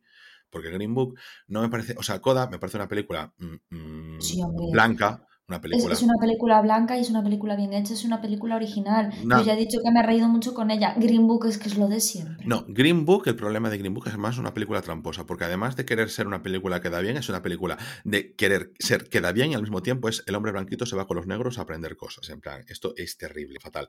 Luego tenemos El vicio del poder, esto es una película, esta sí que es muy americana porque, claro, Muy mala, es malísima. No, de verdad, no sé si la has visto, pero es que yo... O sea, yo me la vi cuando vi que era eh, Christian Bale, que tenía la típica transformación tal física, dije, va, esta va a ser tipo la gran estafa americana. Eh, la vi digo yo, macho, yo no sé para qué tanto te, te cambiaste el físico para hacer esto. no, Si pero es que no tiene guion. No, pero vamos a ver, a mí me interesa mucho porque es sobre la vida de Dick Cheney y la verdad es que a mí es un personaje que me interesa mucho. Me, me- me resulta muy, muy interesante Dick Cheney, que es un personaje súper polémico y que, Sí, sí, y que durante vamos. los últimos, o sea, durante los años 2004, 2008, yo que no tenía mucha idea de política, idea de nada en general, pero que, ¿sabes? Que siempre me venían las, los exabrutos de Dick Cheney cuando se iba de caza, soltaba la escopeta Pero ver, a nivel película, yo no te hablo de... No, ya, ya, pero me refiero que Está es un- me refiero que es un personaje muy importante a nivel estadounidense y por eso entiendo que esté Y aquí la nominada. Claro, la que, para nosotros no, para nosotros nos la, la refanfifla bastante. Pero, por ejemplo, aquí este año, estamos hablando de esto, y como que nos falta, o sea, nos falta, por ejemplo, una nominación que siempre hereditaria. Ah, bueno, es que eso fue para mí la mejor película de 2019, sin lugar a dudas. No, no, es de, bueno, claro, esto es que eh, los años eh, son de 2018, o hereditaria de 2018, por ejemplo. Bueno, sí. Hereditary y mm, ¿cómo se llama? eh, Vengadores. Claro, es que este fue el año de Vengadores Infinity De War. Vengadores Infinity War. O sea, yo creo que estaba clarísimo que esa película tenía que haber ganado. Lo que pasa que, claro, ¿cómo van a poner a Vengadores Infinity War la mejor película del año? Claro, insulto, ese año había estado también, eh, o sea, no fue el año, fue el año, en el mismo año se publicaron tanto, Bo- bueno, se estrenaron tanto Bohemian Rhapsody como Rocketman, ¿no? Y a ver, eligieron a Bohemian Rhapsody. No, Rocketman al año siguiente. Ah, vale, vale, vale. Vale. Sí. Porque siempre me haces ahí un poquito la comparativa, pero sé que Rocketman, por ejemplo, no estuvo nominada a mejor siguiente. Entonces, pues No. bueno, simplemente fue por hacer ese Y punto. es muchísimo mejor película. Es que Mm. Bohemian Rhapsody es, es lo que hablamos el otro día. Se nota perfectamente que se les ha cortado las alas. Sí, por ejemplo, después tenemos Infiltrado en el Clan, que a mí que me gusta, que es Spike Lee, no Spike Jones, a mí que me gusta. Lee. Eh, Sí. Por ejemplo, me parece una película menor de Spike Lee que tampoco ha justificado que esté aquí. Ni siquiera, eh, a ver, no quiero entrar, creo que sí que tiene una dilación particular, porque Spike Lee tiene algo que a mí me gusta mucho, pero hay que entrarle, ¿sabes? Spike Lee, porque hay que entrarle. Pero mm, al margen de eso, mm, bueno, pues podríamos decir que es por el motivo de siempre, aunque Spike Lee no se le suele nominar por el motivo de siempre dentro de Estados Unidos, porque no. Aquí el motivo de siempre me parece que es Black Panther. O sea, y es una película de superhéroes. Y está ahí A mí me duele que esté Black Panther y que no esté Vengadores. Claro, pero porque las estás comparando, las estás comparando en películas de superhéroes. No las estás comparando en la, en la película de discriminación racial en Estados Unidos. Ya, pero es un queda bien. Claro, en este caso, No es un, que, aquí Black, un queda bien. que aquí esté Black Panther es un queda bien, pero no. Yo vi Bla- Black Panther hace poco, porque es una peli que dejé bastante de lado. Y también tampoco, es que vamos, No, está es una- bien, está- está muy claro. bien, pero vamos, Mm. tampoco, no sé. Exactamente. La favorita sí que me parece un peliculón, que también estuvo nominada ese año. La favorita está genial. Por ejemplo, Roma, que nos ha dado mucha pereza verla siempre, que No la hemos visto. mm, Yo por lo menos no es que a mí me da mucha pereza, sinceramente. Es, un tipo de película que no me entra, pero bueno, me vi Belfast, ¿por qué no me voy a ver Roma? Entonces, Sí. que, que quiero decir que eh, por hacer el paralelismo, no digo porque no me vaya a gustar Roma, ¿no? Pero bueno, mm, es una, creo que es la primera vez que tenemos ahí una película de Netflix, que es también que ahora entra la recurrencia, eh, dentro de las guerras del streaming, de bueno, vamos a estrenarla en cines y tal porque hay que cumplir, pero realmente, claro, si hay una película que se ve mucho más en plataformas digitales que en cine, ¿por qué no va a estar ahí? Cosas que ni siquiera vamos a hacerlo cuantitativamente, pero sí que cambia un poquito la balanza de poder sobre las grandes productoras, eso también cuenta ahí. Y claro que gana Green Book, ¿qué vas a hacer? Black Panther, menos das la gran para adelante. Infiltrados en el clan, mm, tampoco la de, de ganar. Ha nacido una estrella, que no la has mencionado. No, no la he mencionado porque como no la he visto. Sí, pues ha nacido una estrella, mm, está, está bien hecha y solamente por la banda sonora, o sea, la banda sonora que tiene es maravillosa y, y está muy bien. Lo que pasa que es lo de siempre, me refiero, no es, yo tampoco lo veo como una película para mejor película ni para nominada a mejor película. Claro, yo por ejemplo, a- aquí, sin ver, o sea, no he visto Roma, entonces no voy a juzgar, solo puedo hablar por No, las críticas de la gente, claro. pero claro, para mí yo me podría decir, me gana la favorita y me quedo más alto que largo, ¿sabes? Sí. Sí. No, este año fue de poco nivel, ¿eh? Sí, El o sea, 2019 de, de porque nivel. ninguna de, esta de estas películas, Bohemian Rhapsody, fíjate que sí que es la que tiene a lo mejor más trascendencia dentro de todos, o, o ha nacido una estrella, esas Es películas una, musicales. es una película mala. A ver, mala, que es, mala. mala. ¿Tú consideras que es mala? Yo considero que es mala, porque, mira, Ángel, es que tú viste la, la de Elton John. No, no vi ninguna de las dos. No vi ninguna Claro, de las dos. es que Oye, vamos a ca- ver, oye cabrona, tú dices que es mala, le calcas un 7, ¿eh? O sea, a ver, estoy viendo por aquí. Porque es Freddie Mercury. A ver, Ángel, por favor, ¿sabes? O sea, A ver, a ver. a ver. Pero, pero, eh, no, no, no, yo te digo una cosa. Eh, Bohemian Rhapsody es una película mala, desde el punto de vista de que tú ves la comparación, que aparte es el mismo director. Eh, Bohemian Rhapsody es una peli que no le dejaron, no le dejaron hacer lo que quería. Eh, cada vez que cambiaba la historia, o iba la historia por un lado, o iba la historia por otro, esa historia no, tenéis que contar esto, no sé qué, o sea, es una película castrada. Al final, ¿qué representa Bohemian Rhapsody? Representa el concierto Live Aid en directo. Es una que- copia eh, exacta, perfecta, donde el- con eso el actor se llevó el Oscar. hmm, Pero sin embargo, eh, la película de Rocketman hmm. Hace una peli súper original de la historia de la vida de Elton John, sin necesidad de retransmitir una copia de un concierto, porque yo cuando vi a Bohemian Rhapsody dije, joder, me pongo el directo y ya está, no tengo que ver a ese hombre imitando. Eh, lo yo que me te- sentía lo tu que te cara quería- me suena, lo era tu cara me suena. Lo que te quería decir es que, de hecho, yo lo que siento que es que de películas de lo que quedó aquí, de todas estas, o sea, mm, voy a decir de Ha nacido una estrella y de Bohemian Rhapsody, de Bohemian Rhapsody es mm, la propia representación del concierto y de Ha nacido una estrella, pues también el- el- la dupla de canciones de Bradley y de Lady Gaga. Entonces, Sí, pues como que este sí. año, pues bastante olvidable en ese sentido. Luego al año Sí. siguiente, pues bueno, pues tenemos aquí eh, año 2020 con el que empezó este podcast. Tenemos eh, nominada Le Mans 66, podemos decir típica película Aquí levantamos eh, el nivel mucho. Bueno, este eh, tenemos El Irlandés, que no nos gustó nada. Érase una vez en Hollywood que no entramos en la película, po- creo que hablamos por los dos. 1917, a mí me gustó mucho. Historias de un matrimonio, Sí. yo esta pasé de verme, no me apetecía nada verla. Porque, Es una buena peli. Sí, pero, es una buena pero como peli. era Dramón, pues no me. Mujercitas, que se me hizo bolísima, te lo digo de verdad. No, no, no. A mí no me gustó nada. Joker, Jojo Rabbit y Parásitos. Creo que. Jojo Rabbit, peliculón. Jojo Joker, Rabbit. peliculón. Parásitos, Peliculón. peliculón. Le Mans 66 es que siempre tienen que poner una así. O sea, sí, yo no entiendo Pero- por qué. pero- pero dicen, a yo- ver, yo no la vi, yo no la vi, yo- no la vi, yo no la vi. Yo sí, yo sí. Y, Es, es una historia de, de un corredor, o Sí. sea, sin más, está bien. es o sea, el es de. un biopic. Ah, ¿cómo, se puede llama? ser Eh, de Ras, ¿sabes? eh, sí, ostras, es de Niki Lauda. No, no, esa es de Ras. Ah, esa es la de Nicky Lauda y James Hunt. No, no, no, es de la Fórmula 1. Le Mans 66 era de, mm, de coches, de, de no sé qué. Bueno, es que yo no sé de esos Ah. Es deportes. que sabes, que para mí todos son coches, o sea, no, no sé diferenciarlo. Incluso motos. Hmm. Aparte a mí que me gustan esas cosas, como te decía el método Williams, es que a mí como me gusta ese rollo de los deportes y tal, porque joder, lo mamé desde pequeña, no me gustan los deportes, pero digo que el, resa- el saber, ¿sabes? De la historia, Hmm. de no sé qué, me gusta, pero a nivel cultural, lo que dices tú, televisión, o sea, eh, película de domingo en Antena 3. Mira, yo te voy a decir una cosa. Aquí, por ejemplo, creo que Once Upon a Time in Hollywood sí que marca, 1917 marca, Jojo Rabbit Sí, marca, Joker mm, marcó muchísimo, Bueno, increíble. Parásitos marca. Entonces, yo, historias de un matrimonio sí que es verdad que sigue, no tanto como las demás, pero también eh, sigo viendo Sí, bastante sí, sí, sí, recurrencia sí. en ella. El Y irlandés. el irlandés tiene una calidad, o sea, independientemente de que no nos gustara, no entráramos y tal, hay que reconocerle Hmm. el mérito, ¿sabes? O sea, yo creo que aquí este año fue un año de nivel, excepto Mujercitas y Lema 66 que no entendí muy bien su nominación, pero el resto es un año de nivel. Mm. El Joker aún ayer estoy diciendo, guau, qué ganas tengo de volver a ver el Joker. Porque estaba viendo en, en versión original la escena del último, bueno, cuando Sí. mata a Robert De Niro, y dije yo, guau, la tengo que ver en versión original porque la vi en el cine, en doblada. Dije, tengo que ver la versión original para ver realmente la interpretación de él cuando habla, que es importantísimo, ¿sabes? De Joaquin Phoenix. Y dije yo, guau, pues a ver si esta semana me la veo. Y Parásitos, tío, antes y un después. Mm. Y, y todas, mm, a ver, sí que estamos en una en 2020, que al final es más vigente y todo lo que tú quieras, pero sí que creo que al- tienen esa parte de, se mantiene sólida. Es que se mantiene sólida. Ese año, por ejemplo, eh, Es que este año, junto con el de que ganó eh, La Joven del Agua, es de los mejores años. Dices tú, pero ¿por qué no siguen esta dinámica siempre? ¿Por qué no siguen esta línea siempre? Es que luego te meten un Green Book, un, un Spotlight. Es que lo de Spotlight es muy sangrante, tío. Es que en serio, de verdad. Ay, de verdad. Esta es muy hate, esta manada.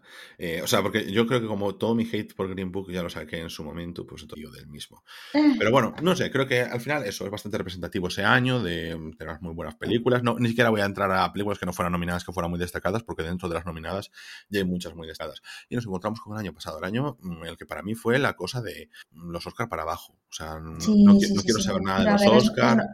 Pero es que es normal, porque yo creo que después de venir del COVID y todo el rollo, se notó una bajada de nivel. Mm, es Bueno, que- bueno, pero... Buah, Di, di, di las Sí, mira, nominadas. mira, Judas and the Black Messiah, El juicio de los siete de Mm. Chicago, South of Metal, Una joven prometedor, Promising Young Woman, eh, Minari, Mank, El padre y No Maldad. Y te voy a decir una cosa. la- Las nominadas estoy de acuerdo. Es que, claro, eh, te voy a decir esto. No es que sean malas películas, pero por ejemplo, yo te voy a decir una cosa. A mí, eh, mm, evidentemente, El juicio de los siete de Chicago, por ejemplo, considero que es una buena película a nivel de guion y esto le pasa mejor de guionista que director. Como director es bastante muy bueno. Entonces, claro, el problema es que cuando quieres ver una película de Aaron Sorkin, es mejor que sea con guion de Aaron Sorkin, pero no dirigir Sorkin. Como Sí. le pasa con sus series.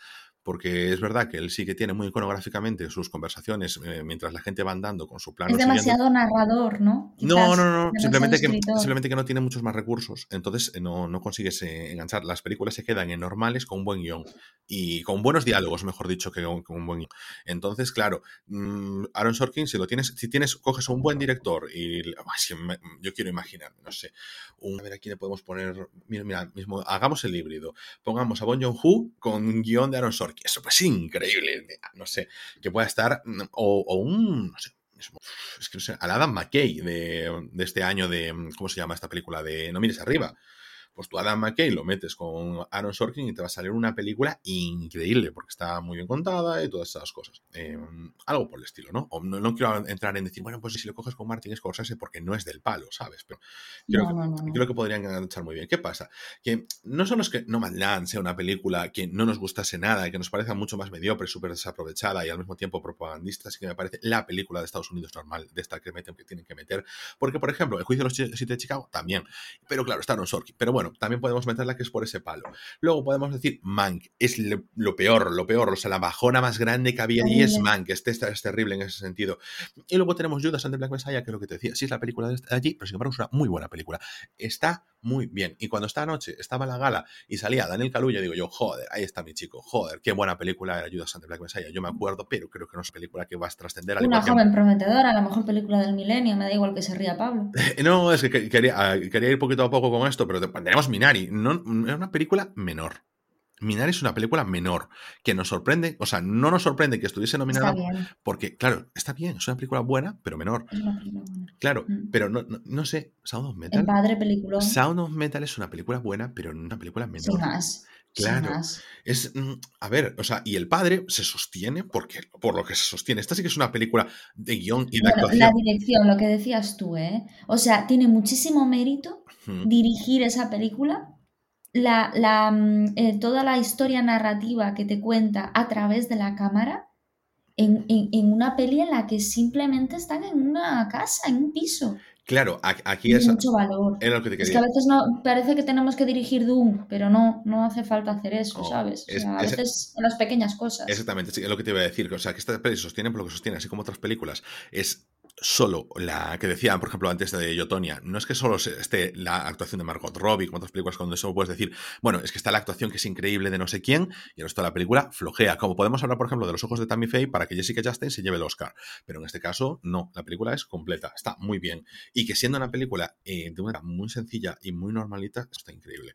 Pero claro. Y coge y sale como ganadora Nomadland que es una película malísima, que yo tenía unas expectativas altísimas, me pareció una chusta de película. Te dormiste, te dormiste. Es, que, es que poco, poco se habla de cuando te duermes tú. Una ¿eh? vez que me duermo. Bueno, Mentira. Enar, Enar Álvarez lo dijo exactamente lo mismo. ¿Sabes? No, pero joder, es que no, es que coño, me, fastidia que saquen una tal. Vamos a ser feministas, vamos a ir en contra del racismo, de años de esclavitud. Vamos a ser feministas, no Madlan. Y tienes una joven prometedora ahí. Pero que te arranco la cabeza. Mm, Promising Young Woman, increíble película. O sea, eh, para mí, evidentemente, de las que están aquí, es la mejor de todas. La mejor y el padre. A mí, si hubiera ganado el padre o una joven prometedora, no me hubiera chirriado. incluso a Minari. Es que, te, es que te iba a decir, el, me irritaba menos. Me irritaba menos que No Man's Land. Es que teníamos un miedo de que ganase Mank. Es como que eh, estábamos tan centrados en. Eh, estábamos tan obsesionados con que Mank iba a ganar, que la odiábamos, que, que No Man's Land no fue tan terrible como. Porque como No Man's Land creo que la dábamos ya por amortizada de que iba a ganar. Entonces, como eh, decíamos, es peor, creíamos que iba a ganar No Man's Land y ahora peor, ganaba Mank. Bueno, vamos a hablar de los Oscars de este año. Este año, madre mía, vamos a ir, voy a ir contándolos ya. Es que claro, Ángel ha visto la gala, yo es que me he hecho un viaje de ocho horas en coche y obviamente entré en coma. Bueno, bueno. ya me he despertado a las siete y media de la mañana y no sé cómo hoy. Bueno, dices eso como si la fueras a ver si no. Hombre, si hubiera sabido que tú te ponías, sabes perfectamente que me gorro un coso de palomitas y ahí estoy contigo. Si soy tú, noble corcel, Ángel. Sí, eh, eh, eres mi asno muchas veces, es verdad. Es que siempre hablamos de que yo soy asno y él es Shrek. Eh, mira, y claro, y, tu perra es Fiona.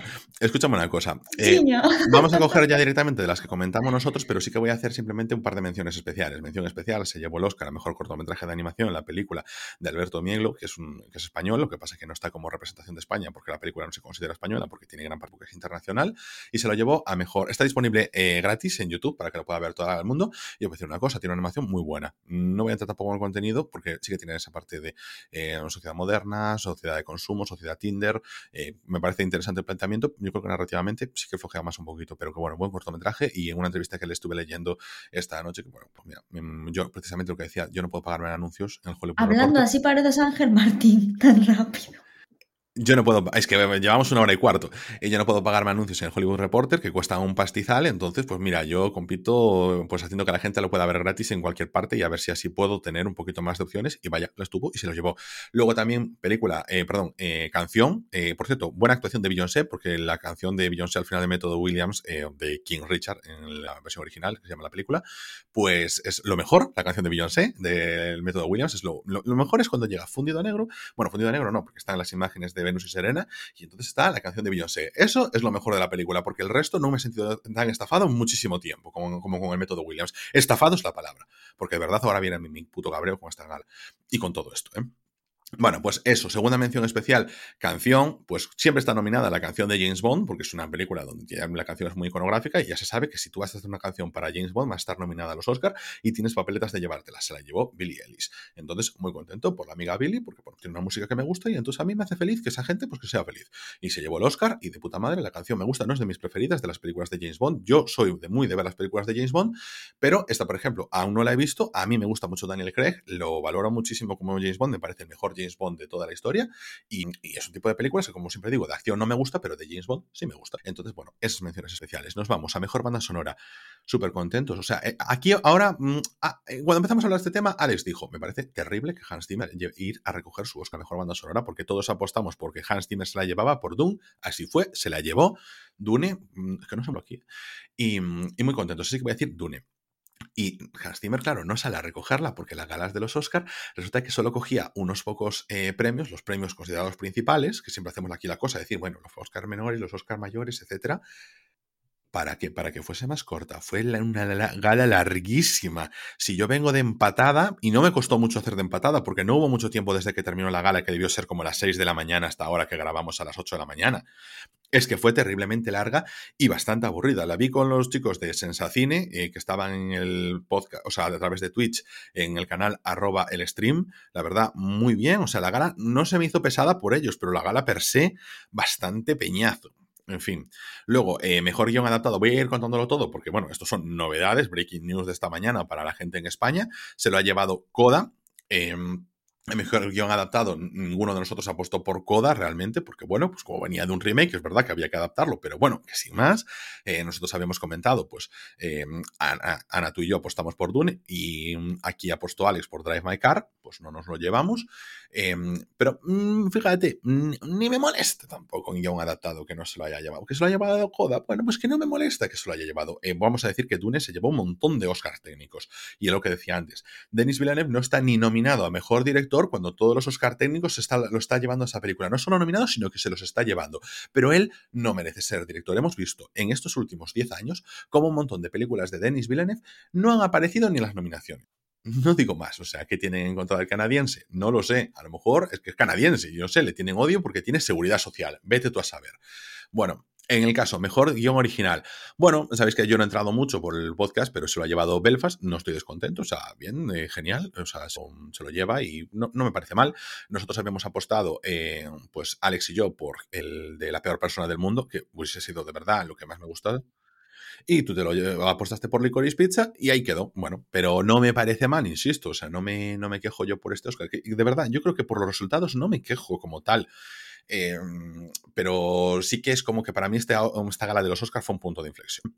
Luego, eh, mejor actor de reparto, pues se lo llevó Troy Kotsur por Coda. Apostasteis Ana y tú, oh, Alex y tú por esto.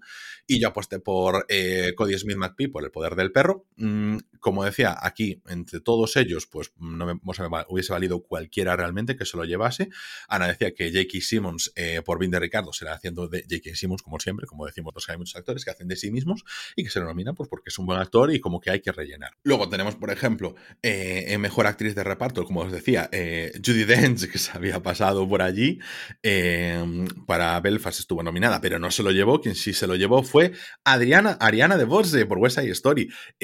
los tres coincidimos en esto, estamos muy de acuerdo. O sea, genial Ariana de Bose. no sé si escuchaste, Ana, que tú eres muy seguidora de Buenismo Bien, de cuando entrevistaron a Chanel, que ella estuvo en el casting para West Side Story con Steven Spielberg. No, no vi, no vi lo de Chanel. Pues sí. El de Chanel no lo escuché, escuché el de María Guerra ayer en el coche. María Guerra, buena, buena noche se le dio a María Guerra con el tema de los Oscar hoy, la verdad. Luego, bueno, nada, hombre, porque vino lo de Will Smith, estaba, bueno, estuvo rajando toda la noche la tía, vamos, estaba que, que fumaban pipa. Yo acabo de flipar, acabo de ver las imágenes ahora mientras estabas hablando.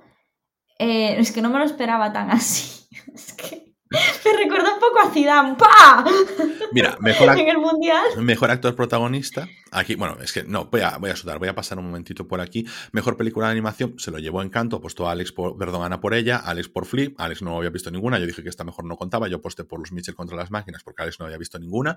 Pues por desgracia se lo llevó a Encanto, no porque no, Ana no le gustó, yo no voy a juzgar porque no la vi, lo que pasa es que la verdad es que los Mitchell contra las máquinas me pareció una película súper encomiable y que como que estaba súper oculta, entonces pues me da pena de que no estuviese eh, más ahí porque creo que es una película que va a quedar mucho más invisibilizada de lo que merece y sinceramente de, lo, de animación así tradicional occidental es de lo más interesante que he visto por, por planteamiento, ¿eh? no voy a decir por calidad porque pues eso, como he sudado de ver Soul, Coco um, o estas películas que son así un poquito más sensibles porque yo, es que no me apetece, me da pereza sinceramente, o sea, me da igual que sean buenas películas, que me da pereza, simplemente que estén, que sea así del, del drama, del, de la tristeza, aunque se lleven con alegría o lo que tú quieras, pero es que me dan pereza, no, no, voy a entrar mucho más en eso. Luego, mejor película internacional, pues se lo llevó Drive My Car, apostamos los tres por Drive My Car y así fue. Drive My Car se lo llevó. Mm, mucho dolor porque no se lo llevase la peor persona que de verdad, o sea, la actriz protagonista de la peor persona del mundo cuando se mm, juntó además con nuestra amiga Jaime de Licorice Pizza, o sea, era maravilloso porque eran dos actrices súper naturales que destacan por ser súper naturales que no estaban nominadas a mejor actriz y que son increíbles. Es que, mmm, no sé, me parecieron dos, mm, dos maravillas que este año me quedé prendadísimo de. Luego, eh, vamos otra vez a mejor eh, actriz de reparto, ya lo dije, Ariana DeBose. Mejor eh, actriz protagonista, pues nos tenemos a Jessica Chastain por los ojos de Tammy Faye de verdad, película como que hay súper consenso, que no hemos visto en Cero Interés como película, y es una película hecha para los Oscars, para el lucimiento de una actriz, para que se lleve un Oscar. Es en plan, eh, esto es una cosa que es el tema de películas algoritmo que tenemos que hablar en algún momento, en un podcast entero, que es vamos a hacer una película simplemente para que algo destaque, para poder ir a premios. ¿Qué tomadura de pelo es esta, como el método Williams? ¿Qué tomadura de pelo es hacer una película para eso? O sea, de verdad, de verdad, puedes hacer la película es para lo que te salga de los, en fin, pero da igual. O sea, es que como, como persona que ve cine y que además dices tú, bueno, los que siguen la escala de los Oscars pues son los más cinéfilos o los que están siempre pendientes, todas esas cosas, que al final es mentira, ¿eh? Aunque puedas seguirla, pues no tienes que ser más cinéfilo que otra persona, que puedes estar comiendo la misma mierda que el, el común de los mortales, porque a los Oscars también están muchas veces llenos de mierda, como por ejemplo eso, el método Williams. Y en este caso, pues películas que se hacen simplemente para ganar un premio es una estafa, de verdad, para el espectador, una pérdida de tiempo por darle consideración de película trascendente a algo que no lo es. Pues bueno, se lo llevó Jessica Chastain, sabes que aquí sabéis que la adoramos. Yo a Olivia Colman le tengo mucho cariño, que también estuvo nominada, Penélope, que también lo estuvo por Madres Paralelas, Nicole Kidman por Belén de Ricardo y Kristen Stewart por Spencer, donde aquí nosotros apostábamos los tres por Kristen Stewart. Mm, no sé si era más lo que, lo que queríamos que lo que creíamos, pero bueno, porque como ninguno vio también los ojos de Tammy Faye, pues también a lo mejor. Pero eh, claro, también cuando tenemos una cosa como estas, que es, hay una película que está solo nominada a Mejor Actriz, que, que parece que, bueno, también es el Oscar a Mejor Maquillaje, ¿sabes? Pero al margen de eso, es una película hecha para esto, pues es que a lo mejor como que tiene todas las papeletas para que se vaya para esto. Porque, por ejemplo, el actor de reparto que se lo haya llevado Trey Kotsur, yo no sé si considerarlo actor de reparto, sinceramente, es que prácticamente es protagonista junto con la chavala. Pero bueno, como obviamente, pues actor protagonista no se lo iba a llevar, pues va de reparto y ya está, siempre hacen estas jugarretas que a mí es que me parece de verdad eh, tener que estar discutiendo porque hay alguien que no se está llevando el Oscar a mejor actor de mm, protagonista, pues porque tiene que competir con otras que tienen más pasta y y, te sientes tonto, porque te sientes tonto viendo estas nominaciones y viendo estas cosas y viendo la política de los Oscars y de verdad para mí resulta una pérdida de tiempo inasumible, porque es de verdad, yo viendo la gala, no me lo pasé mal, me pareció aburrida, pero no me lo pasé mal. Es verdad, son como cinco horas que eché ahí de gala y que, bueno, estuve entretenido entre pitos y flautas y sobre todo lo que pasó con Will Smith, la verdad es que me lo levantó. Me lo levantó para mal, pero me lo levantó porque me quitó todo el sueño de una hostia. Nunca mejor dicho. Pero sin embargo, claro, te sientes más que estafado porque es decir, vas pasando semanas. Ángel, explícame lo que es ver eso en directo. Porque es, que, eso solamente lo has disfrutado tú en, este, en esta conversación. Es que, es que no he llegado mejor, es que estoy guardando el mejor actor para llegar al final para hablar de este tema. El caso es que aquí estamos hablando eso, de que estamos viendo películas que otra vez nos hemos visto tú y yo todas las películas para los Oscar, que a lo mejor no nos la íbamos a ver, a lo mejor, mira, sería una pena a lo mejor que Coda no nos la hubiésemos visto, porque la verdad es que nos reímos con ella. Pero que si no, a lo mejor no nos la íbamos a ver, porque era lo que decimos, bueno, igual Coda pasamos de ella. Pero porque volvimos a entrar en el modo deberes. Es que no puede es que no podemos estar en el puto modo deberes, aunque disfrutemos de las películas, porque de verdad entramos en ese modo y es que yo le, cojo un asco que de verdad, esta es mi última gala de los Oscar. Yo no vuelvo a hacer porra de los Oscar, no vuelvo a verlos, o sea, a lo mejor ver los Oscars y me dices, vamos a verlos, los vemos, porque me lo paso bien, pero ese momento, pero no vuelvo a seguir absolutamente una puta nominación de los Oscar. Cancelados los Oscar para mí. Es como que estoy harto de que me tomen el pelo con estas tonterías, de estar pendientes, de estar en el seguimiento. Como decíamos antes, ¿qué son las favoritas? ¿Qué son? O sea, porque la metodología de elección va por esto, por lo otro, y estamos aquí nosotros perdiendo el tiempo. Prefiero que hagamos nosotros nuestro top, lo mejor del año, que estar pendiente ni siquiera de lo que han dicho los Oscar. Yo me niego el año que viene a mencionar nada que empiece por Oscar. O sea, ni siquiera, si sale Oscar que es la película, no lo veo. Nada que tenga que ver con Oscar. No quiero saber nada de ellos. Estoy aburridísimo de ese tema. Mejor película. Bueno, mejor película, las nominaciones, El Callejón de las Almas Perdidas. Tenemos un episodio solo para esto, o sea no me voy a extender. West Story, El Poder del Perro, que fue la nominada de Ana, Licorice Pizza, El Método Williams. Ah, perdón, Mejor Dirección. Vamos a que me la estaba saltando. Mejor Dirección se lo llevó Jane Campion por El Poder del Perro, la elegida por Ana. Em, eh, Ángel y Anne, eh, o sea, yo y Alex eh, votamos por West Story de Steven Spielberg, no nos lo llevamos. West Story quedó bastante desangelada en ese sentido, porque se lo llevó, bueno, pues Ariana de Vos, y bien es cierto, pero bueno, pues creemos que tiene una dirección impecable, mm, no sé, muy nivel Paul Thomas Anderson, Paul Thomas Anderson que también se fue básicamente vacío. Y, y simplemente que eso no se ve reflejado, pues porque bueno, pues consiguen que, que Coda es mejor película que a lo mejor que West Side Story, te guste más o te guste menos, o que por ejemplo que Licorice Pizza, te, porque para todos Coda era como, bueno, la película que aúna muchas cosas, eh, entre comillas, mediocres, pero bien hechas. Eh, la mediocridad la abrazamos muchas veces, pero a veces peor, lo peor que una cosa que sea mala es que sea mediocre, como es el caso de Williams, que es una estafa emocional. Bueno, mejor película se lo llevó Coda, como decíamos, hicimos ya, ya no sigo con todas las nominadas, simplemente pues Ana apostó por el poder del perrete, em, Alex y yo apostamos por Dune, creemos que es una película muy potente y que podía llevarse el Oscar, porque creemos que aquí pues las dos cosas, Ana y yo, y Ana, Alex y yo pensamos, bueno, pues tanto el poder del perro como Dune son cosas que engloban tener el blockbuster y tener al mismo tiempo una película pues de autor pues oye, mm, adelante con ello. Había opciones, ¿no? Hablábamos sobre todo de las películas. Ana, por ejemplo, ponía Belfast, mm, eh, cosa que yo no incluía, pero yo incluía, por ejemplo, pues, o sea, West Side Story, Ana no, y Alex no incluía El Poder del Perro y Ana y yo sí, y yo tenía como preferida Licorice Pizza, Ana tenía como preferida eh, El Poder del Perro, Alex tenía como preferido Drive My Car.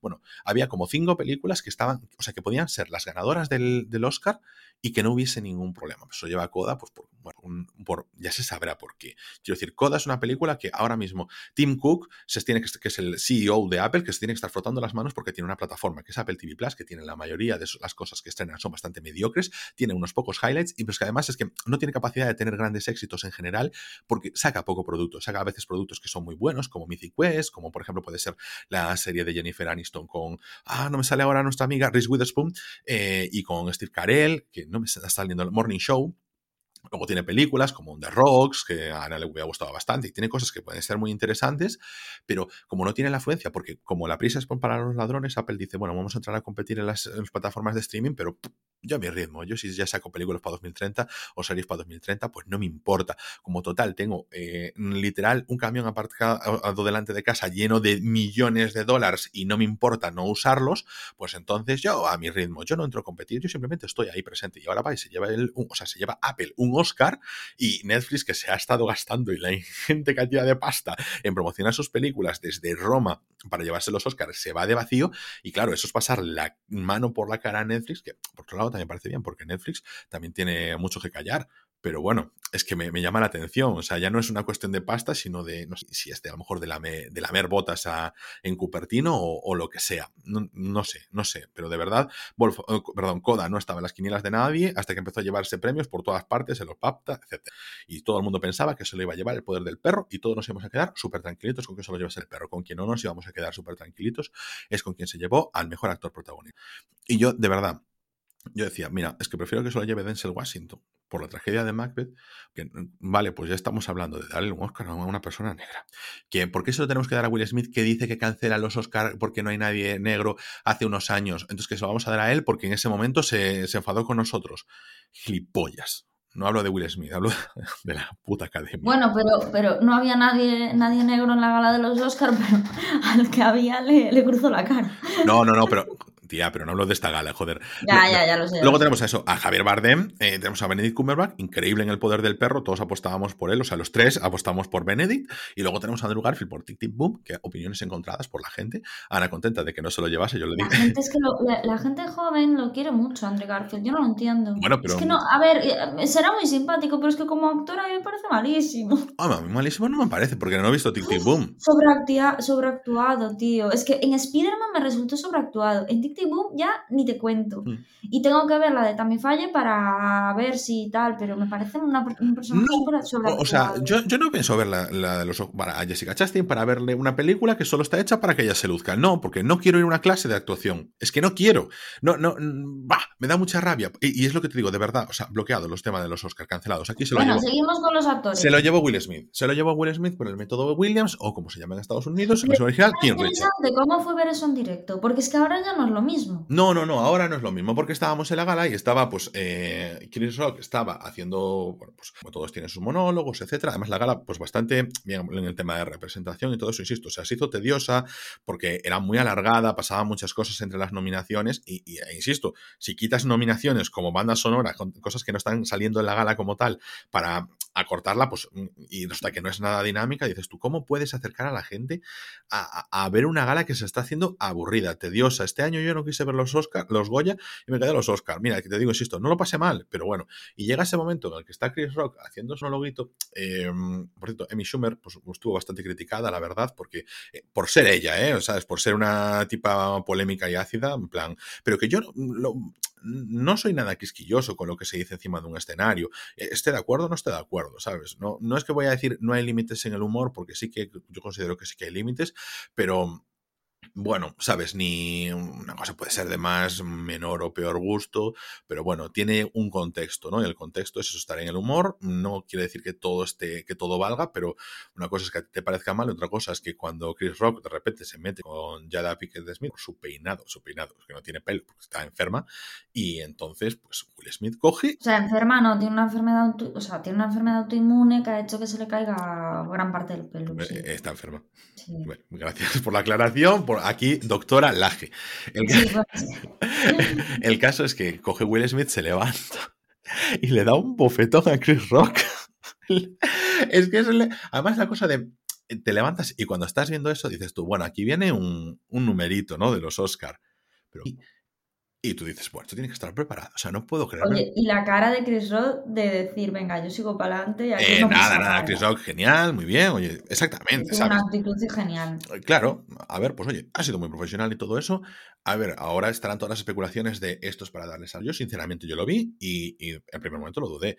Pero luego, cuando Will Smith dio el discurso, dije, no, o sea, si me lo han colado, me lo han colado, pero no me lo han colado porque es que yo no creo que nadie sea capaz de tirar por el suelo la carrera de Will Smith en este sentido. O sea, llevas mm, literal cuántos años mm, peleándote por el tema de los Oscar, queriendo que te lo den a toda costa, porque, mm, a ver, es que Will Smith es una persona que el problema es que cae muy bien.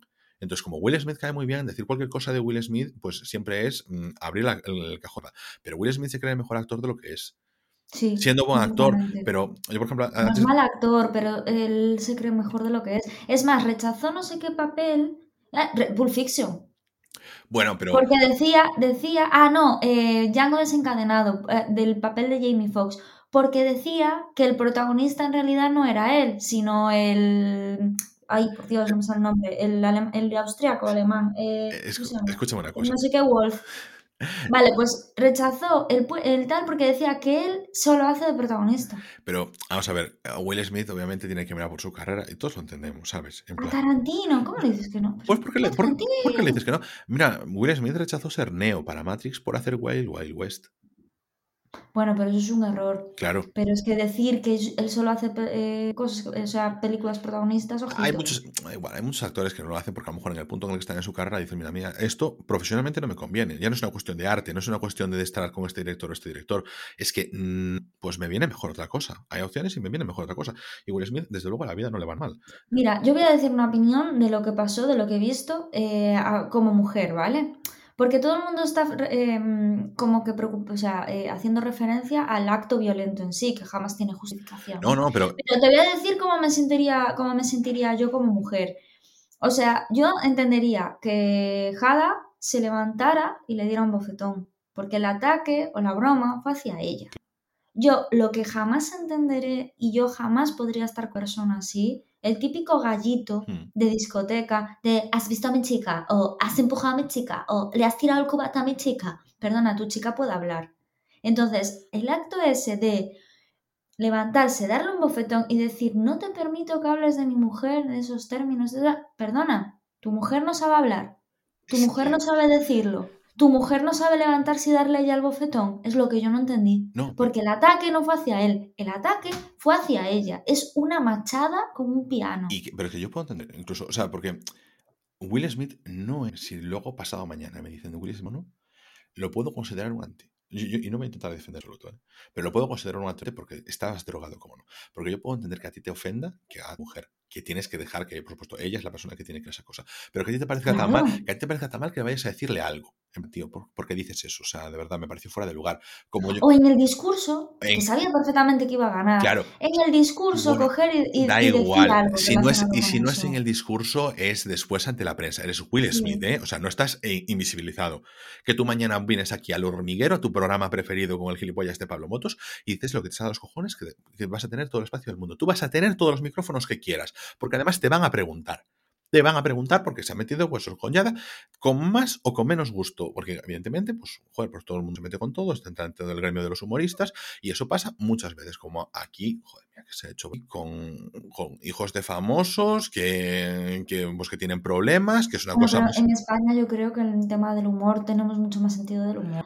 No, yo te digo, ah, en Estados Unidos también tienen mucho, ¿eh? o sea, tienen mucha mucho margen, mucha amplitud, y hay a Will Smith que es consciente perfectamente de que se está levantando en la gala más importante del, del cine de Estados Unidos y del mundo a darle un bofetón a Chris Rock. O sea, no es inconsciente con lo que hace, por eso mucha gente tiene que estar preparado. O sea, no puede ser. Luego, ¿Y la reacción del público cuál fue? la reacción del público fue, en plan, bueno, está una, hay una foto muy buena que es la de Nicole Kidman, que está por ahí tuteada, en plan, ¿qué? Sí, ¿What? Es en fue, plan, fue en ese momento Claro, esa foto. Es, en plan, no me lo creo, es que simplemente no me lo creo. Es, la gente tenía que estar pensando si eso era parte del show. Era en plan, no me puedo creer lo que estoy viendo. No es en plan, pues estoy enfadadísimo con Will Smith porque, mm, eh, a ver, me la pueden estar colando, no quiero montar yo el número ni nada por el estilo. Fue en plan eso, cara de ¿Y la circunstancia. mujer qué cara puso? O sea, eh, Yada. De circunstancia porque también es muy profesional. Ya está. Es que es de circunstancia porque es muy profesional. Ostras, tío, es que vamos a. Es que yo me hubiera muerto de la Yo lo mato. A mí hace eso mi pareja y yo lo mato porque es una cosa hacia mí, tío. No me anules. Es que Claro. me parece anular a la persona. Claro, claro, pero Es- me estás anulando, es mi reacción, es mi momento. Si yo quiero dejarlo ir, tengo mi derecho a dejarlo ir. Y si yo quiero levantarle y darle un bofetón, tengo mi derecho. Que a lo Tú mejor no eres ya- nadie para decidir por mí. a lo mejor ya se está partiendo el culo, ¿sabes? Y a Will No, dicen que parece ser que le sentó mal. ¿eh? Bueno, ya, pero me refiero que podría pero, ser. mucho, pero Da déjame a igual, mí. pero es que da igual. O sea, decir, eh, no, no lo sabes. O sea, ya podría Yo estar. fumo sol, total. Claro, no, pero que a lo mejor que ya puede decir, bueno, yo de cara al público no me voy a reír porque a lo mejor me provoca mí críticas, porque obviamente, pues críticas te puede provocar por todo. Si tienes un gesto X o Y, pues la comunidad no sé qué y la comunidad no sé cuánto les va a parecer mal o lo que sea. Entonces ella, pues mantiene el temple, lo que tú quieras. Pero Yo creo que a ella le pareció mal. Lo que yo no entiendo. Lo que yo no, no lo sé, porque es- fue tampoco un. eh, No sé, no sé, no me parece eh, exagerado ni siquiera, pero bueno, da igual, le pareciese mal porque tiene todo el derecho del mundo a sentirse mal, a que le parezca mal y todo eso. Pero bueno, va Will, gallito. Pero es que luego llega el discurso de Will Smith cuando gana, por supuesto, Sí. y, y le pide disculpas a la academia y dice, "Pues, pero como de nada, porque por supuesto está enfadado como un mono, porque le han tocado a su chica, al señor Will Smith macho alfa, y, y, y él no, no, dice, joder, es que haciendo referencia a mi película King Richard, hace él defender a su Sí, familia. es que eso- estoy leyendo eso y digo yo, yo soy el padre de las Williams y digo yo, eh, Bueno. en mi boca que no, que- o sea, para que no pongan de ejemplo eso, como, ¿sabes? En plan, yo El he padre, hecho el, eso. padre de las, hombre, el padre de las Williams tiene mucho más que callar que a lo mejor que haber dado un bufeto a. Chris Rock. Ángel, volvemos a lo mismo, yo tengo que callar por lo que yo hago, pero nadie tiene derecho a poner, ¿sabes? De, de, de en comportamientos de otro lo que yo hago. Hmm. O sea, tú apechuga con lo tuyo, yo ya apechugaré con lo mío. Yo si fuera el padre de las Williams lo diría, eh, eh, mira, yo ya tengo bastante con lo mío, tú apechuga con lo tuyo, a mí no me metas. Ahora en nombre de o representando a, no, chaval, o sea, ¿sabes? Y luego... Aunque, aunque sea un asesino, es que da igual, es que tú lo tuyo, yo lo mío, punto. es que es eso. Eso, nada, o sea, Will Smith... Eh, a, a, mí me jode porque por un lado, no quiero decir yo, pero insisto, yo no es que le tenga un aprecio especial a Will Smith. Para mí, Will Smith en general es indiferente, su juego al príncipe de Bel pero no es alguien que me llame. A mí no me vende una película Will Smith. No me interesa porque la mayoría de películas que hablábamos, decíamos eso, vos, el estilo de películas que quiere, por las que quiere ganar el Oscar, con Siete Almas, Busca la Felicidad, todo eso no me resulta muy interesantes. A mí, por ejemplo, el rollo, películas, rollo Bad Boys, va, me la veo, de puta madre. Eh, soy leyenda, por eso te decía, no me, no me encaja el mismo tipo de. El, Men in Black, a mí me gusta Men in Black, todas estas películas de Will Smith, yo entro, venga, perfecto, vamos, Men in Black, dame dame a, a, este tipo de personaje, ¿no? o, sea, no, o, o, cámbiame de personajes, no me importa, ¿vale? Pero eh, no, no me entra, entonces no me llama, no me importa que Will Smith de repente deje de estar en la palestra y tenga cosas. Es decir, yo como consecuencia, a mí como consecuencia de que a Will Smith, entre comillas, se le cancele, porque claro, luego está el sector de la doctrina que ha defendido muchísimo a Will Smith. O sea, en Twitter están las dos, los dos eh, puntos del planeta, ¿eh? O sea, y, y durante el discurso la gente, ¿cómo reaccionó? Ana, no, no tienes muchas reacciones a ellos. Es que no, no, no ves en plan la cara de circunstancia que esperas ver porque son los Oscar y la realización es muy buena. Si hay alguien que la estaba poniendo, no va a estar. O sea, nadie va a estar en plan con la cara de rechazo ni nada por el estilo. Se le aplaude claro, porque. Tú no es España, sálvame. No, pero ¿sabes qué pasa? Que al final, pues oye, el aplauso y todo eso, porque es Will Smith es una persona súper importante, estés o no estés de acuerdo con lo que ha hecho. Y, y, y además, luego está el tema, se le ha hablado sobre el tema de si le deberían quitar el Oscar. Claro le quitas el Oscar. El Oscar ha sido por una película, no ha sido a ti como persona, en teoría. Claro, estás deslegitimando, de hecho, el hecho de, de, de lo que vale un Oscar por decir, ha, ha, hecho esto, se lo voy a quitar. No puedes. Yo creo que no, no debes, no debes. O sea, el error es dárselo no porque sea Will Smith y porque es hacer eso, que no lo sabías cuando tenías la nominación hecha.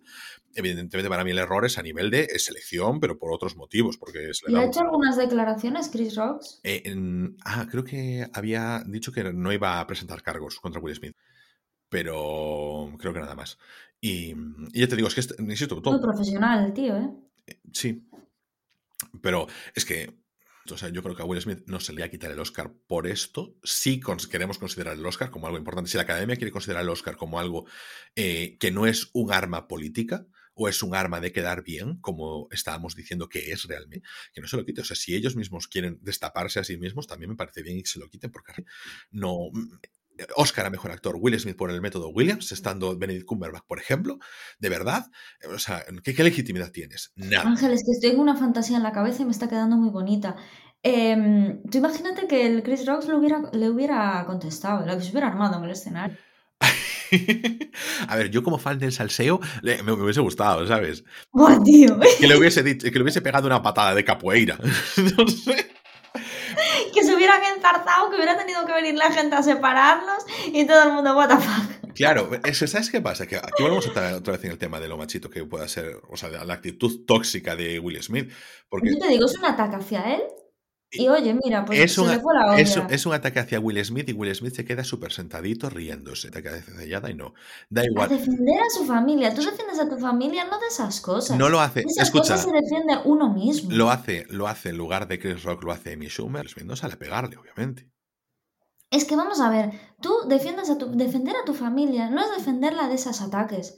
Defender a tu familia es quererla, es protegerla, es intentar buscar un, su bienestar, No, aquí es es- luchar, no, pero, es luchar tía, en equipo. Aquí fue la cosa no de eso. hay alguien que hay un otro hombre que está ahí, tal, pues te digo, porque si es Amy Schumer. Eso no es defender, no es- ya, pero me llama la atención cuando dijo que estoy defendiendo a mi familia. A ver, a- algo, eso algo es tienes que decir, es que algo tienes que decir después Eso de eso. defender. Ya, Ana, pero a ver, otra vez, ni- sabes que ni él se lo cree.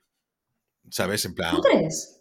Yo creo que esa gente se piensa que eso es defender. No, Will Smith es lo suficientemente inteligente como para decir, saber que. Yo creo que sí, que ese tipo de personas son unos gallitos, tío. Son gente que. A mi mujer, por favor. Es que yo escucho a una pareja decir eso sobre mí, digo yo, ¿qué? ¿Perdona? O sea, o sea, a mí no me anulas tú, ¿sabes? Tú, yo a mis cosas, yo me encargo de mis cosas y tú te encargas de las tuyas. Yo creo, Defender no es eso. yo creo que, además porque hay, una, hay un vídeo muy guapo que en el momento en el que entran a cortes comerciales después de lo de que pasó, lo del bofetón, y le va la gente de prensa a Will Smith a hablar con él en plan, vale, a ver, tenemos que hacer esto, esto, lo otro, tal, no se sabe lo que le dijo, claro, pero en plan, ya hay, o sea, ya hay eh, premeditación de lo que Un se va a decir. mecanismo, ¿no? Sí, Claro. de, de actuación. Claro, sí. entonces yo te digo, yo creo que Will Smith eh, ni cree ni tal. En ese momento se picó y luego se dio cuenta de la cagada, porque es de verdad. O sea, tienes a una parte de la población que antes a Will Smith le caía bien, que ahora ya no le cae bien. Y es un actor que depende mucho de caer bien. Y otra parte que lo va a defender a muerte. Porque es que de verdad, lo estabas viendo en Twitter y hay mucha gente, bueno, es que serías un cobarde si no hicieras lo que Will Smith, es que no sé cuántas historias. Por, Bueno, porque es que estamos hablando de que somos una, somos una sociedad todavía muy machista. Claro, claro, es machismo. Que sí, que sí, que sí, pero bueno, que vamos a hablar del tema de las consecuencias. El caso es, es que... esta es la típica gente que dice, no hace falta el, feminismo porque ahí sí, eh, ya hay, ya hay igualdad. Es esta gente que no se da cuenta de que en realidad es una machista porque defiende a su mujer. Eh, bueno, exacto, el tema es, eh, aquí en las consecuencias es que Will de repente tienes una, una parte del público que ya no te va a ver con los mismos ojos. No eres el tipo que canta en el coche familiar y todas esas cosas. Digo que se te ha ido la flapa y has... Eh, es que insisto, porque tú puedes ser igual de machista si lo haces en, el bar que si lo haces en los Oscars, pero es que además en los Oscars de la cosa de se me va la flapa y lo hago en directo sin importar consecuencias. Pasarme la profesionalidad por el forro de la Claro, claro, porque eh, insisto, o sea, podemos decir, o sea, lo de siempre, como digo, una persona famosa que de cara al público pues es muy correcta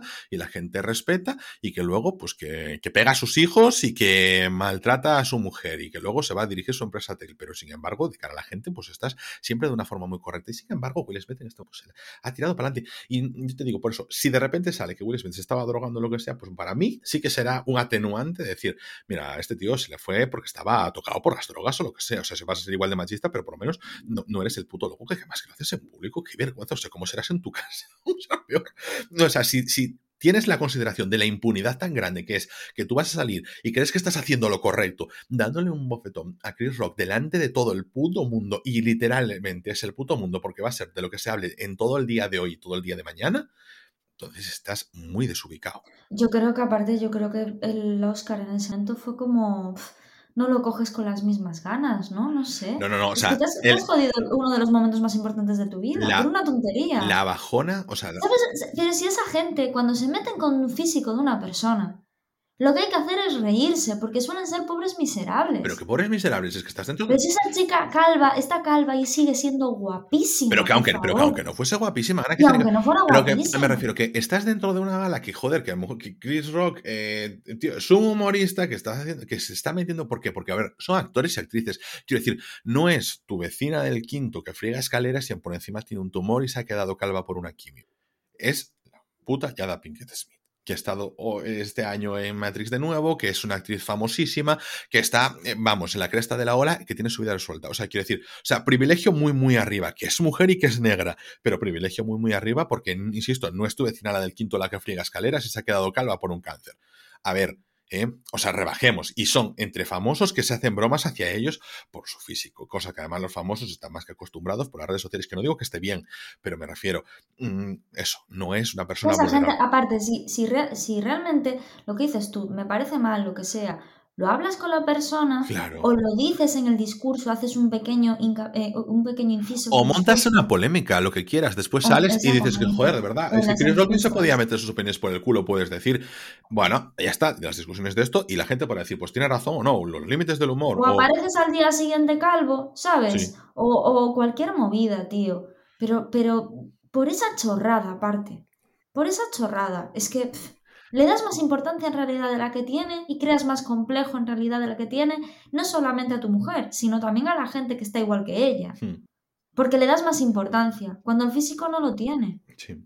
Yo creo que con esto ya, de verdad, ya eh, no sé si quieres comentar algo más, pero ya chapamos. es, el, podcast más largo de la historia. Sí, sí, sí, sí, sí. Pero de verdad, por eso te decía, a lo mejor vamos a partirlo de los Oscars antiguos, pero bueno damos por finiquito, yo insisto, yo me bajo de los Oscars, nunca más, nunca más. O sea, el año pasado es como que era el toque de atención y este ya es como la debacle definitiva. No es un rant, de verdad, ya me habéis escuchado porque no me hayan gustado los ganadores, pero es que de verdad no me interesa estar, ni, de verdad ni me interesa hacer la quiniela, que nos lo pasábamos, ni siquiera me lo paso bien. Esto, esto es lo típico que va a pasar, que el año que viene va a decir, nunca más, ¿eh? El año pasado dije que era el último, pero este sí que es el último, nunca más. Mm, no, es, la verdad es que lo, he meditado, ¿eh? lo he meditado, he dicho. O sea, no es en plan un, ataque de rabia y todas estas cosas, pero digo, no, no, porque es una cuestión de pérdida de tiempo. No es la garcía ni los resultados, porque los resultados me quiten tiempo, pero el road to, el estar viendo lo que pasa, el estar pendiente de eso que yo dije, por ejemplo, a mi Marvel no me compensa saber lo que va a cosas así.